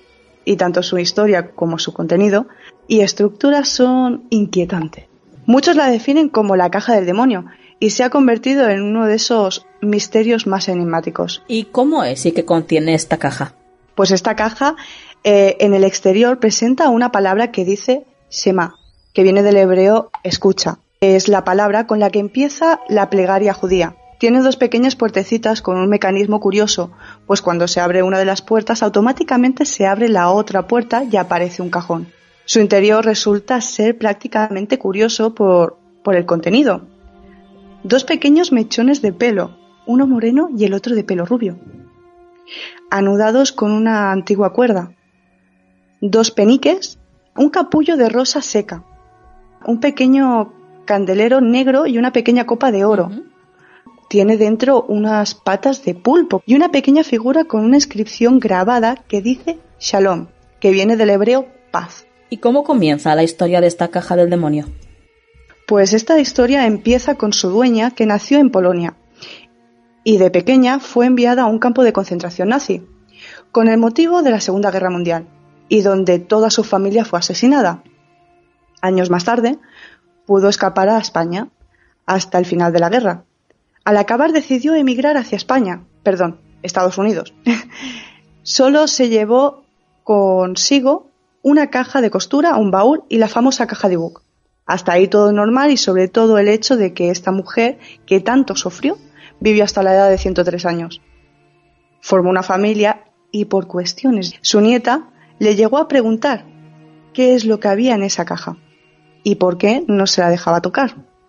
Entonces la abuela se escupió tres veces en la mano y dijo, y dijo, Dibuki Keselim, y que jamás esa caja fuese abierta en ningún caso. Es más, incluso pidió ser enterrada con ella, ya que un demonio lo habitaba. Pero fue imposible ya que en los enterramientos judíos estaba prohibido. Así que su propia nieta, al cabo de unos años, la puso en una subasta en el 2001. O sea, no hace mucho de esto. Y la persona que consiguió el objeto fue Kevin Manis. Y fue informado del pasado de esta curiosa caja. Eh, bueno, ya con la caja en su tienda de muebles, la llevó a su, a su taller para restaurarla y poder regalársela a su madre. En ese preciso momento es cuando Kevin abrió la caja para ver qué es lo que contenía. A la mañana siguiente, su empleada le llamó agitada diciéndole que había entrado alguien a robar. La puerta se encontraba cerrada y tenía miedo de que el ladrón siguiese dentro. Cuando Kevin entró en su tienda, eh, el panorama era desolador. Un insoportable olor a azufre cargaba el ambiente. Más de 20 bombillas habían explotado. Los fluorescentes estaban rotos, todos los cristales de la tienda se encontraban en el suelo en mil pedazos. Cuando volvió la vista, se encontró a su empleada en una esquina sentada en estado de shock. Pero aquí no terminan las sorpresas. Al cabo de unos días, se celebraba el cumpleaños de su madre y Kevin decide regalarle la caja. Y ella encantada acepta ese regalo. Pero todos se quedan estupefactos porque pocos minutos después su madre se queda paralizada en el sofá junto a la caja. Su madre no, presentaba expresión ninguna en el rostro, pero las lágrimas cubrían su cara. Y es que había sufrido un, accidente cerebrovascular. Al cabo de unos días, le dice a su hijo que no quiere volver a ver esa caja nunca más, que la odiaba, que le hiciera desaparecer, vamos. Al día siguiente, eh, bueno, va a recogerla y se la entrega a su hermana, que a las semanas se la devuelve y le cuenta que las puertas se cierran y se abren sin, ninguna, sin ningún motivo. Eh, sí, bueno, y es en ese momento cuando Kevin decide dársela a su hermano. Y al poco tiempo también se la devuelve. Vamos, que nadie se quedaba con la caja. No. Y bueno, eh, el hermano le dice que de, bueno, que comienza a desprender un olor insoportable. Así que decide ponerla a la venta en su tienda de muebles y al día siguiente una pareja se la compra. Pero curiosamente, a los pocos días se da cuenta de en que en la puerta de su tienda se encuentra la caja. La pareja se la había dejado para no volver a verla. Le dejaron una nota en la que decía así, esta, esta caja contiene el mal, guarda oscuridad. Ya en ese momento, eh, cansado de esta situación, decide quedarse con ella y llevársela a su casa. Pero empieza a no poder dormir.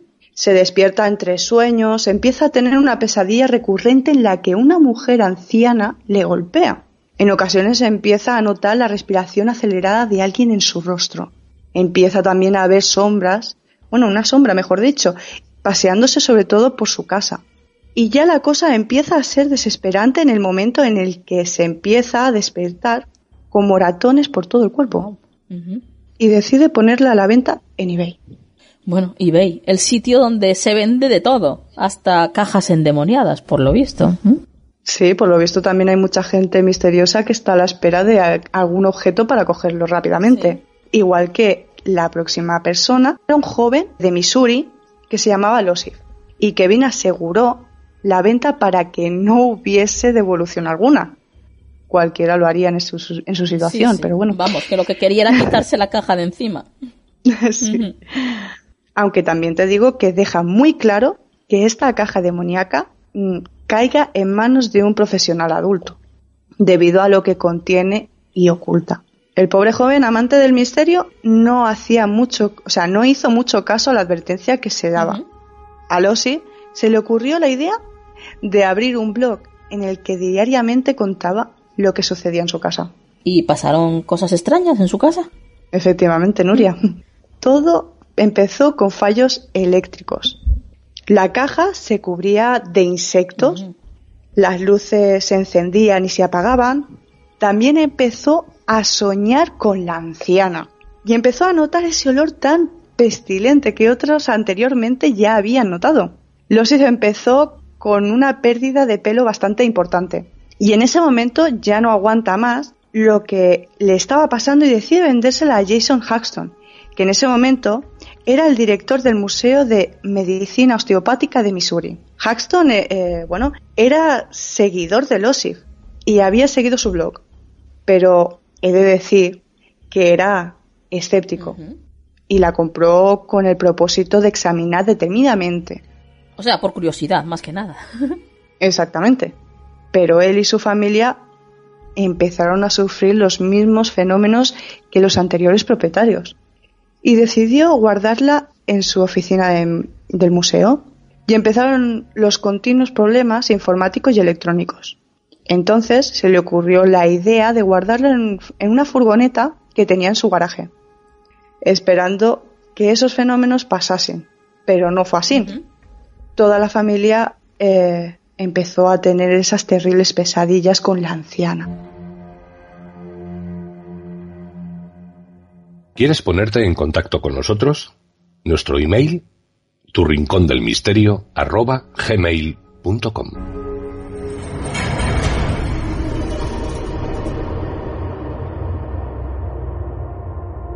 Desde ese momento no se sabe dónde está el paradero de esta caja, pero se han escuchado rumores de que llamó a unos rabinos para exorcizar y sellar al Dibú de nuevo en la caja y que no está en su poder.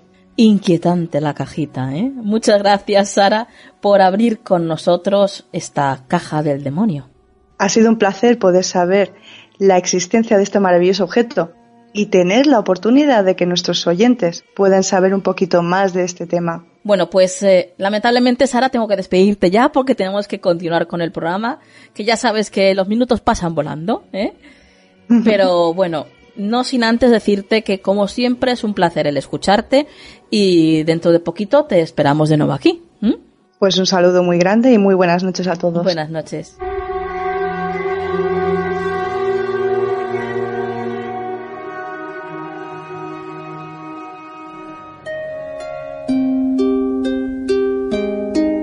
Estás escuchando Canal del Misterio con Nuria Mejías en la 99.9 Valencia Radio. Esta noche vamos a hablar del tráfico y la falsificación de arte. Y para ello, qué mejor que tener a mi lado a dos profesionales como los que están esta noche con nosotros. Ioannis Kotsurais y la doctora María del Mar Robledo, especialistas en investigación criminal, y Ioannis, en concreto, experto en delitos contra el arte y el patrimonio. Buenas noches y bienvenidos a Canal del Misterio. Muy buenas. Muy buenas noches, Nuria. Encantada de estar aquí contigo. Bueno, yo también, encantadísima. Tengo que deciros que es un enorme placer que estéis con nosotros y si os parece, vamos a ir directamente al asunto porque el tiempo la verdad es que se nos va volando. ¿eh? Así que vais a hablarnos, como decía antes, de la falsificación y tráfico de arte. ¿Desde cuándo existe esto? Pues eh, aquí me adelanto yo. Eh, bueno, pues eh, desde la antigua Grecia había más demanda que, bueno, pues que, escultores y entonces, bueno, pues había mucha picaresca porque se, iban a talleres italianos y entonces falsificaban ya las estatuas y bueno, pues se empezaron a crear pues lo que era la jurisprudencia de, de qué es lo que conllevaba, mm, porque eran tributos muy altos lo que valían las estatuas, pero hasta que llegó el Imperio Romano no se, se, legisló y se puso unas, bueno, unas leyes que hay muchas que todavía perduran. Y hablando de leyes, ¿hay una ley internacional que condene este tipo de delitos o es algo que cada país tiene su propia ley? Hay una ley internacional, eh, sobre todo de cooperación, ¿vale? y luego hay interpretación de cada país de las leyes. Mm-hmm. Sí, como, como suele ocurrir en todo tipo de delitos, eh, lamentablemente no existe legislación como tal a nivel internacional para perseguir el delito. Suelen ser legislaciones que son territoriales, eh, en este caso de cada país. Eh, en este caso concreto, en el tema de las, del tráfico de, arte, sí que lo que es cierto es que sí hay una cooperación internacional muy importante, porque ahí lo que, de lo que decía Joanis hace un momento, para que te hagas una idea, el, se cree que el tráfico de de, drogas es el, que más dinero mueve y mueve mucho más dinero aún el tráfico de obras de arte. No me digas. Sí. El último operativo en el que trabajamos eh, era un cuadro de renombre y eran los sótanos de una casa unifamiliar que contenían cuatro palés llenos de oro ¿Mm? y luego 85 millones de dólares. Madre mía. Y se sabe como curiosidad, ¿eh? ¿cuál es el pintor más falsificado de la historia? Pues mira, ahí los españoles tenemos eh, la palma, porque hay dos, Picasso y Dalí. Pero Dalí se autofalsificaba. Anda. Vaya. Dalí eh, pasó bastantes años firmando lienzos en blanco. Vaya, no está nada mal. Em, Curioso, ¿para qué te falsifican otros te falsificas tú a ti mismo? Pues sí, también es verdad. también es verdad. Porque, bueno, pues eh, se, se, estipuló que, bueno, pues que, que, fuera así, eh, tenía un, problema, Dalí, y, bueno, pues el, Porque una de las cosas que, más cuesta falsificar es la firma. Y entonces la firma era original en, casi todos los cuadros. Además, creo que existen eh, casos de falsificación, pues muy curiosos, ¿no? Eh, seguro que sabéis alguno de ellos. Pues mira, eh, a bote pronto podemos hablar del, del Laoconte. El Laoconte ha llegado a nuestros días, está en el Vaticano y bueno, pues le tiene como el concepto de, las, de la escultura griega, ¿no? del periodo helenístico, más grande que hay de bueno, pues eh, descubierta, ¿no? Eh, catalogada. Pero bueno, pues eh, esto tiene su, su, su miga, porque estudios recientes se lo atribuyen no a la Grecia antigua, sino al Miguel Ángel Bonarotti. Y, como curiosidad. El Miguel Ángel. Sí, sí. Sí, Miguel Ángel. como curiosidad podríamos contar que, bueno, pues que fue un, por, vengarse de un papa. Papa que le traía por la, cara, por la calle de la amargura, el Papa Julio II. Y, bueno, pues principalmente eh, creó la estatua para vengarse de, todas las perrerías y del desprestigio que le, que le ocasionaba. Así lo talló y lo, y lo enterró. Y bueno, pues eh, como buen artista sabía los procesos que, que deberían de seguir y bueno, pues tenía buena documentación y bueno, pues cuando lo puso en el sitio adecuado, eh, se encontró y bueno, pues el, después le mandaron a él junto con, con el arquitecto Giuliano Sangallo a, testificar de que, bueno, pues que realmente era la famosa estatua de Laoconte, ¿no? Porque estaba eh, documentada ¿no? en los antiguos escritos y bueno, pues eh, dictaminaron que sí, que, era la estatua, y el Papa lo compró por 600 ducados. Me contabais fuera de micros que había un amigo, eh, investigador vuestro, que os comentó algo muy curioso, ¿no? Referente a, a cuál es el mejor lugar para desarrollar un robo de obras de arte. Sí, los propios talleres del museo. Increíble, ¿no? en los propios talleres de los museos. La verdad es que, mira, ante cualquier tipo de delito, eh, la resolución siempre tienes que buscarla en el lugar más sencillo. Sí, sí. En el lugar más, más fácil, de mejor acceso y en este caso, bueno, pues si quieres eh, copiar, porque creo que oficialmente, que me corrija Joanis, eh, creo que es un 40% o un 20%, un 20%, ¿no? Oficialmente de piezas que se encuentran en los museos que se sabe que son, son copias, que son falsificaciones. Pero la realidad, Joanis. Pues la realidad, eh, mira, el único mm, bueno, pues, país que, que, se ha atrevido a hacer una valoración y paró de inmediato fue Inglaterra.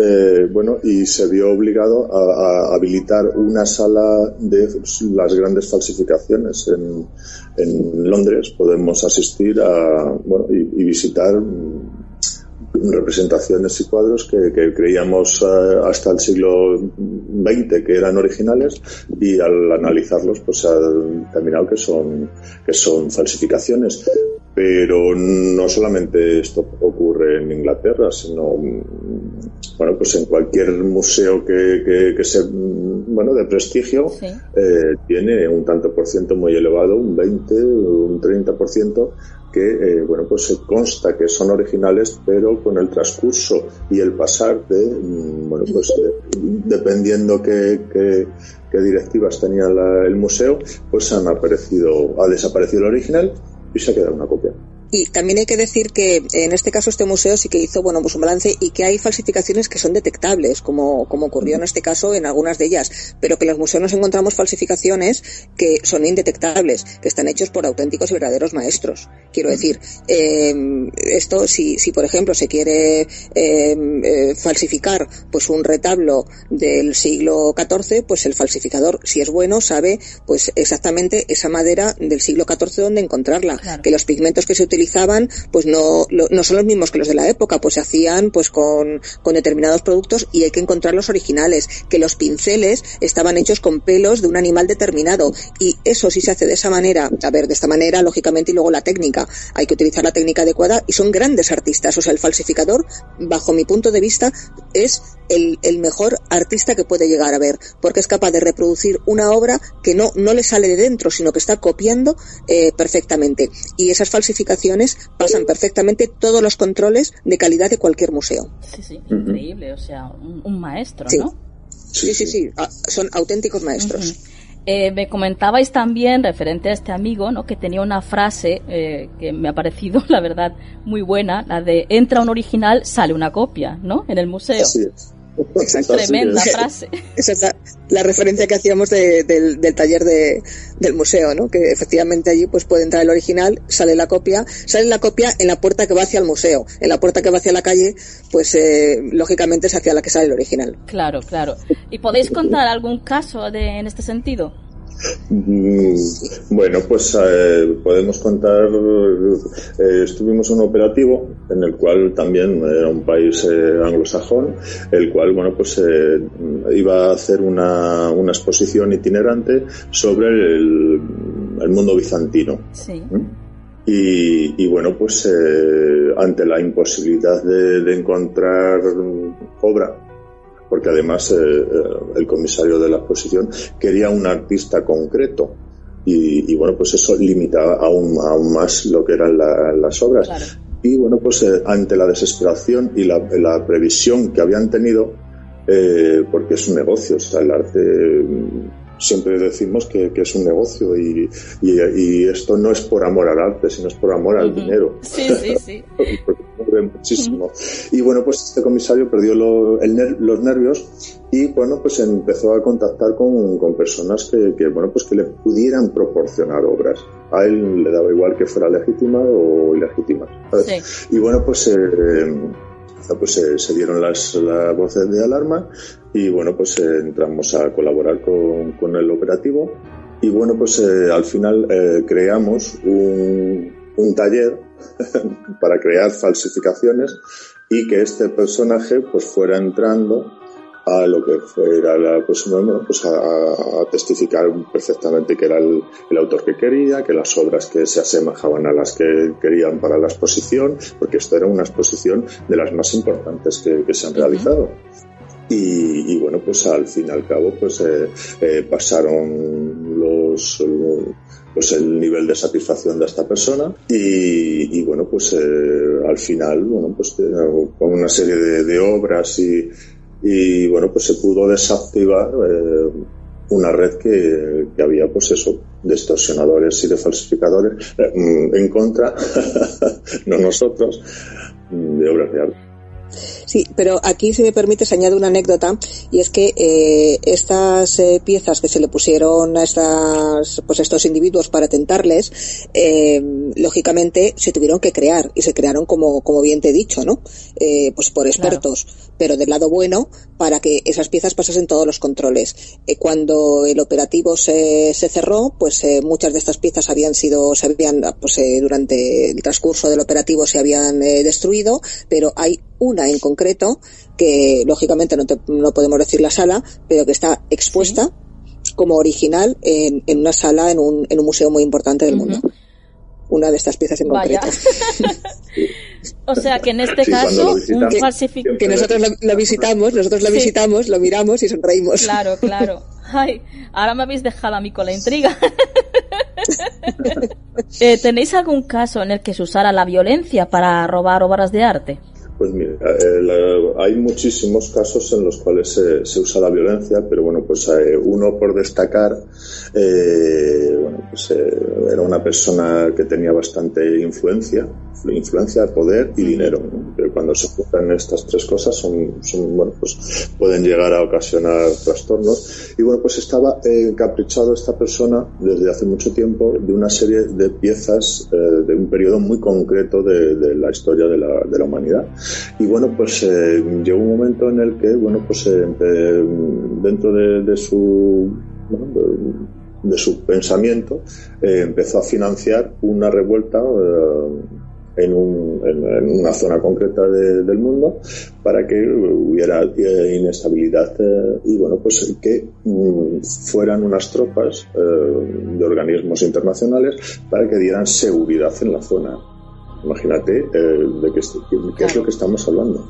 Y, bueno, pues eh, lo consiguió. Eh, lo que pasa es que, bueno, pues dentro de lo que era el organismo de seguridad internacional, pues había un pelotón que tenía otra misión paralela que cumplir. Y bueno, pues la cumplieron, entraron en un museo concreto, eh, expoliaron todas las piezas que, que fueron, eh, por radio dijeron que, que, estaban siendo atacados por insurgentes y que estaban abriendo fuego y bueno, pues eh, la sala, bueno, las salas del museo quedaron reducidas a, a, nada, polvo. Y bueno, pues eh, después... Al... Y se llevaron las, las tres piezas que, que querían realmente, como estaba todo destrozado, no se pudo inventariar. Claro, no se podía inventariar, no se podía y todas las piezas se dieron por perdidas, eh, desgraciadamente. Pero eh, como la, bueno, pues la, avaricia es algo que, va innato en el ser humano, parte del comando que, participó, pues se, echaron en el bolsillo algunas de las piezas eh, pequeñas y con el paso de los años empezaron a aparecer por distintas salas de subastas del, pues, en, determinados países. Y bueno, pues, eh, como estaban desaparecidas y empezaron a aparecer, pues empezó a, seguir la, pista, eh, deteniendo a, estos militares ya licenciados y bueno, pues eh, confesaron realmente qué es lo que les, eh, quién les había instigado y quién les había patrocinado para, para, o sea, para llegar a, destrozar el patrimonio mundial y, y bueno, pues eh, se procedió a la detención de esta persona.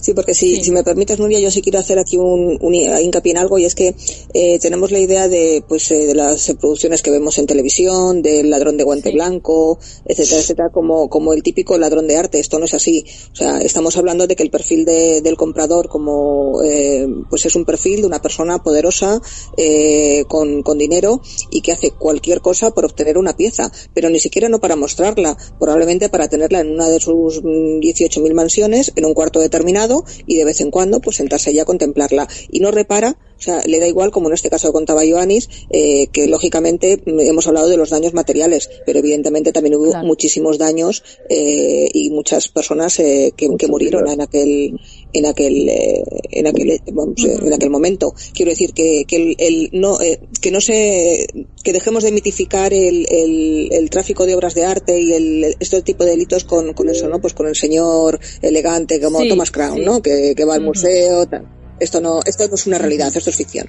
Bueno, y dentro de estos casos, seguro que hay alguno eh, que todavía no se ha resuelto, que hoy en día es, es un misterio todavía, ¿no? eh, bueno, pues, eh, perdona, Marima. No, no, sí, sí, que yo decía que así es, eh, y yo iba a dar paso pues eh, al tema del, del famoso caso de la Yoconda, ¿no?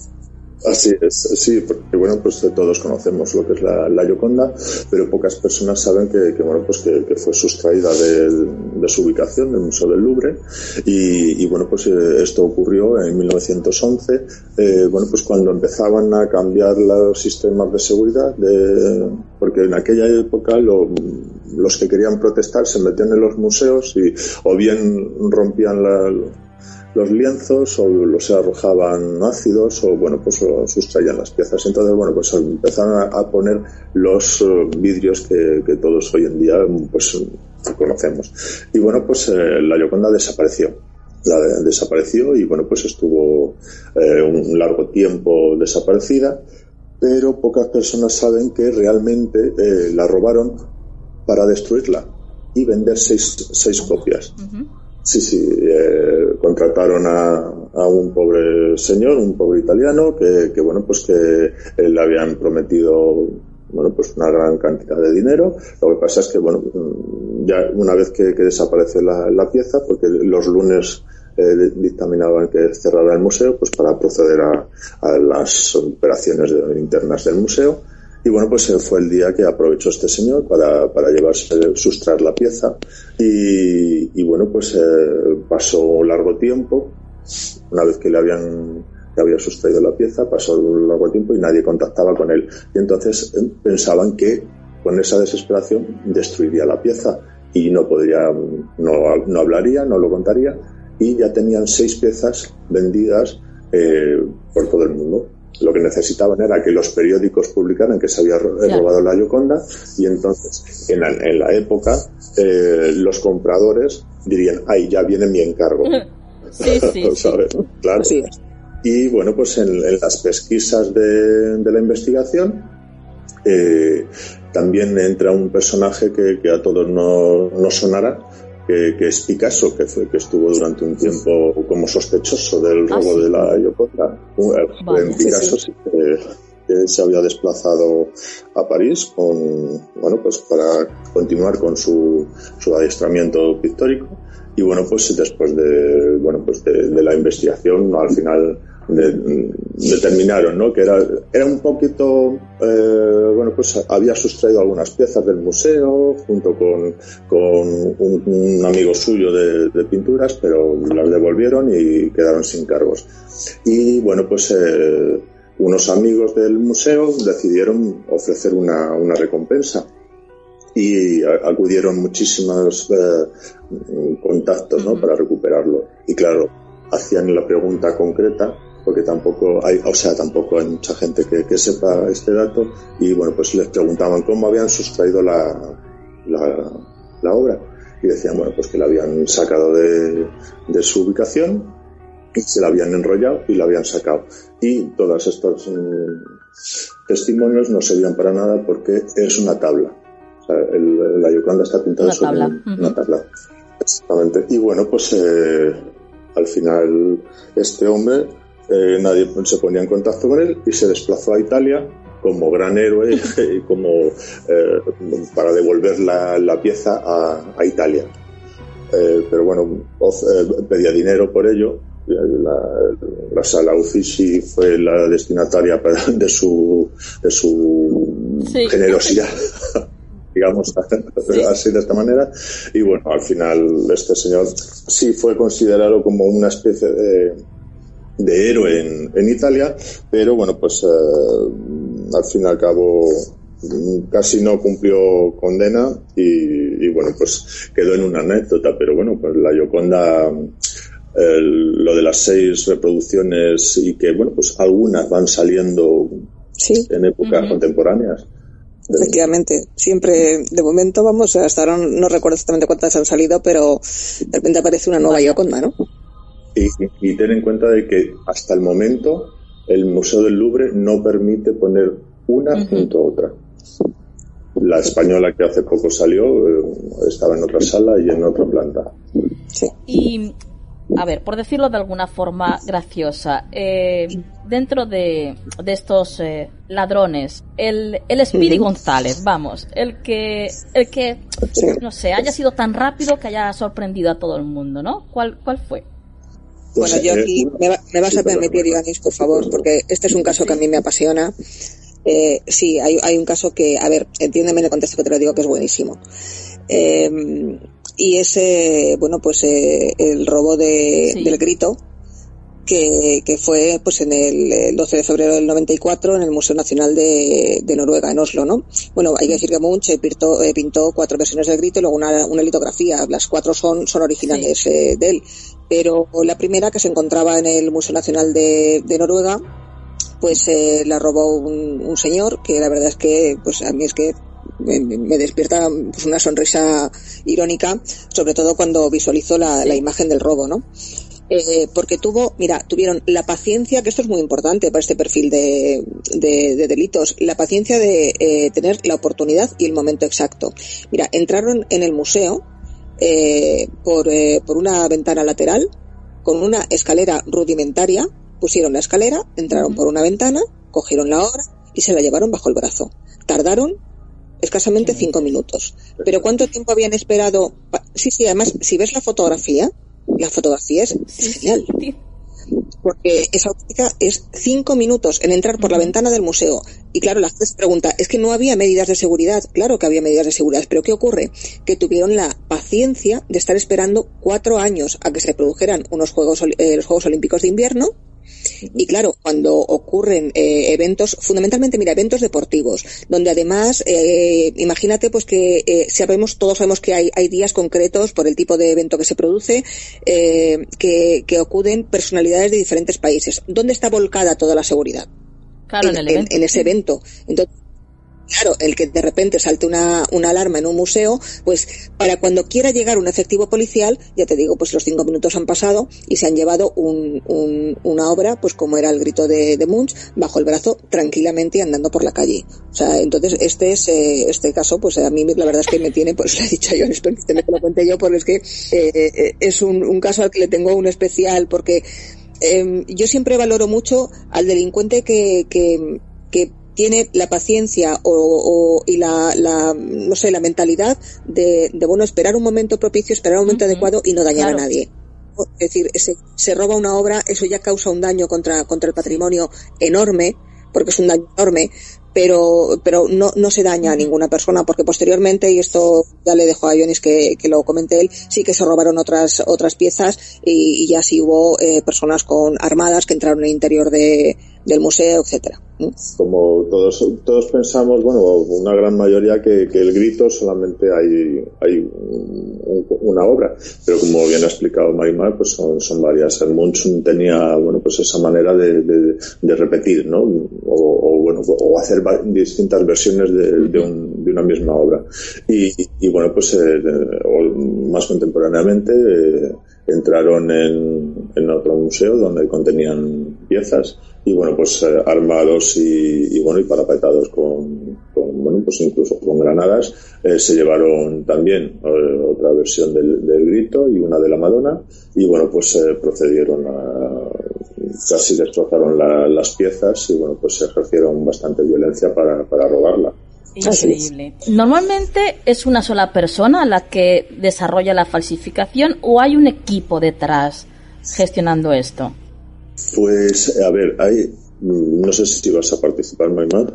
No, yo solamente iba a decir que iba a comentar que, efectivamente esto es un equipo, una, una sola persona, no por el tema que comentaba antes eh, Joanis. Eh, hay expertos de, pues de, de, cada, eh, de cada área de lo que es la falsificación en sí. Mm, por ejemplo, el tema de las firmas, eh, Joanis, que, que en esto pues eh, sabe un poquito más que yo. dejo que lo cuente él. Con, con referencia a, a, las firmas, pues, normalmente suele ser el que más cobra eh, y bueno, pues eh, dependiendo del pues el artista que, se esté falsificando, puede empezar a partir del millón de dólares eh, la firma. Wow. Sí, sí, sí. Es, además es que es una de las primeras cosas que, se miran, se analizan para, para, bueno, pues para dar una, una obra y, tiene que ser muy bueno. O sea, solamente con la firma empezar con un, con un millón de, de dólares. Y, bueno, pues eh, si el falsificador es bueno, pues eh, bueno, pues eh, compran una obra, por tú, a lo mejor del siglo XVI, la decoloran y bueno, pues así van haciendo distintos procesos, incluso trabajan en, salas esterilizadas totalmente desnudos para no contaminar, para que no haya inferencia sobre la obra son, sí, sí, son espectaculares los operativos que, montan. Bueno, eh, tengo un montón de preguntas más para haceros, pero lamentablemente se nos, se nos va el tiempo. ¿eh? Eso sí, quiero decir a todos los misteriosos, antes de despediros, que habéis publicado hace muy poquito un libro titulado Las muertes de Prim. Así es. En el que, bueno, pues nos habláis de la verdad, ¿no? Sobre la muerte del general Juan Prim. Exacto. Y desde aquí, por supuesto, recomendamos a todos los misteriosos que compren el libro. ¿Algún medio de contacto para, pues eso, poder, pues a lo mejor alguien que quiera comprar el libro o que quiera ponerse en contacto con vosotros? Para comprar el libro es en la página web de la editorial Tebar, eh, ahí lo pueden adquirir directamente a través de la editorial y para ponerse en contacto con nosotros, pues eh, Joanis, eh, si quieres facilitar tu el correo electrónico. Sí, eh, bueno, por el Twitter es arroba con cada kilo Sourais y, y ahí aparece, aparecemos. Vale, arroba Coach con cada kilo y, y ahí pues toda la gente que quiera ponerse en contacto con vosotros, que seguro que van a ser un montón, eh, pues que lo hagan. Perfecto. Muchísimas gracias a los dos por eh, estar esta noche con nosotros. Y espero que dentro de poco estéis de nuevo. Nosotros encantados. Cuando tú, cuando tú quieras estamos a tu disposición. Buenas noches. buenas noches, gracias. ¿Quieres anunciarte en nuestro programa? Envíanos un email a tu rincón del misterio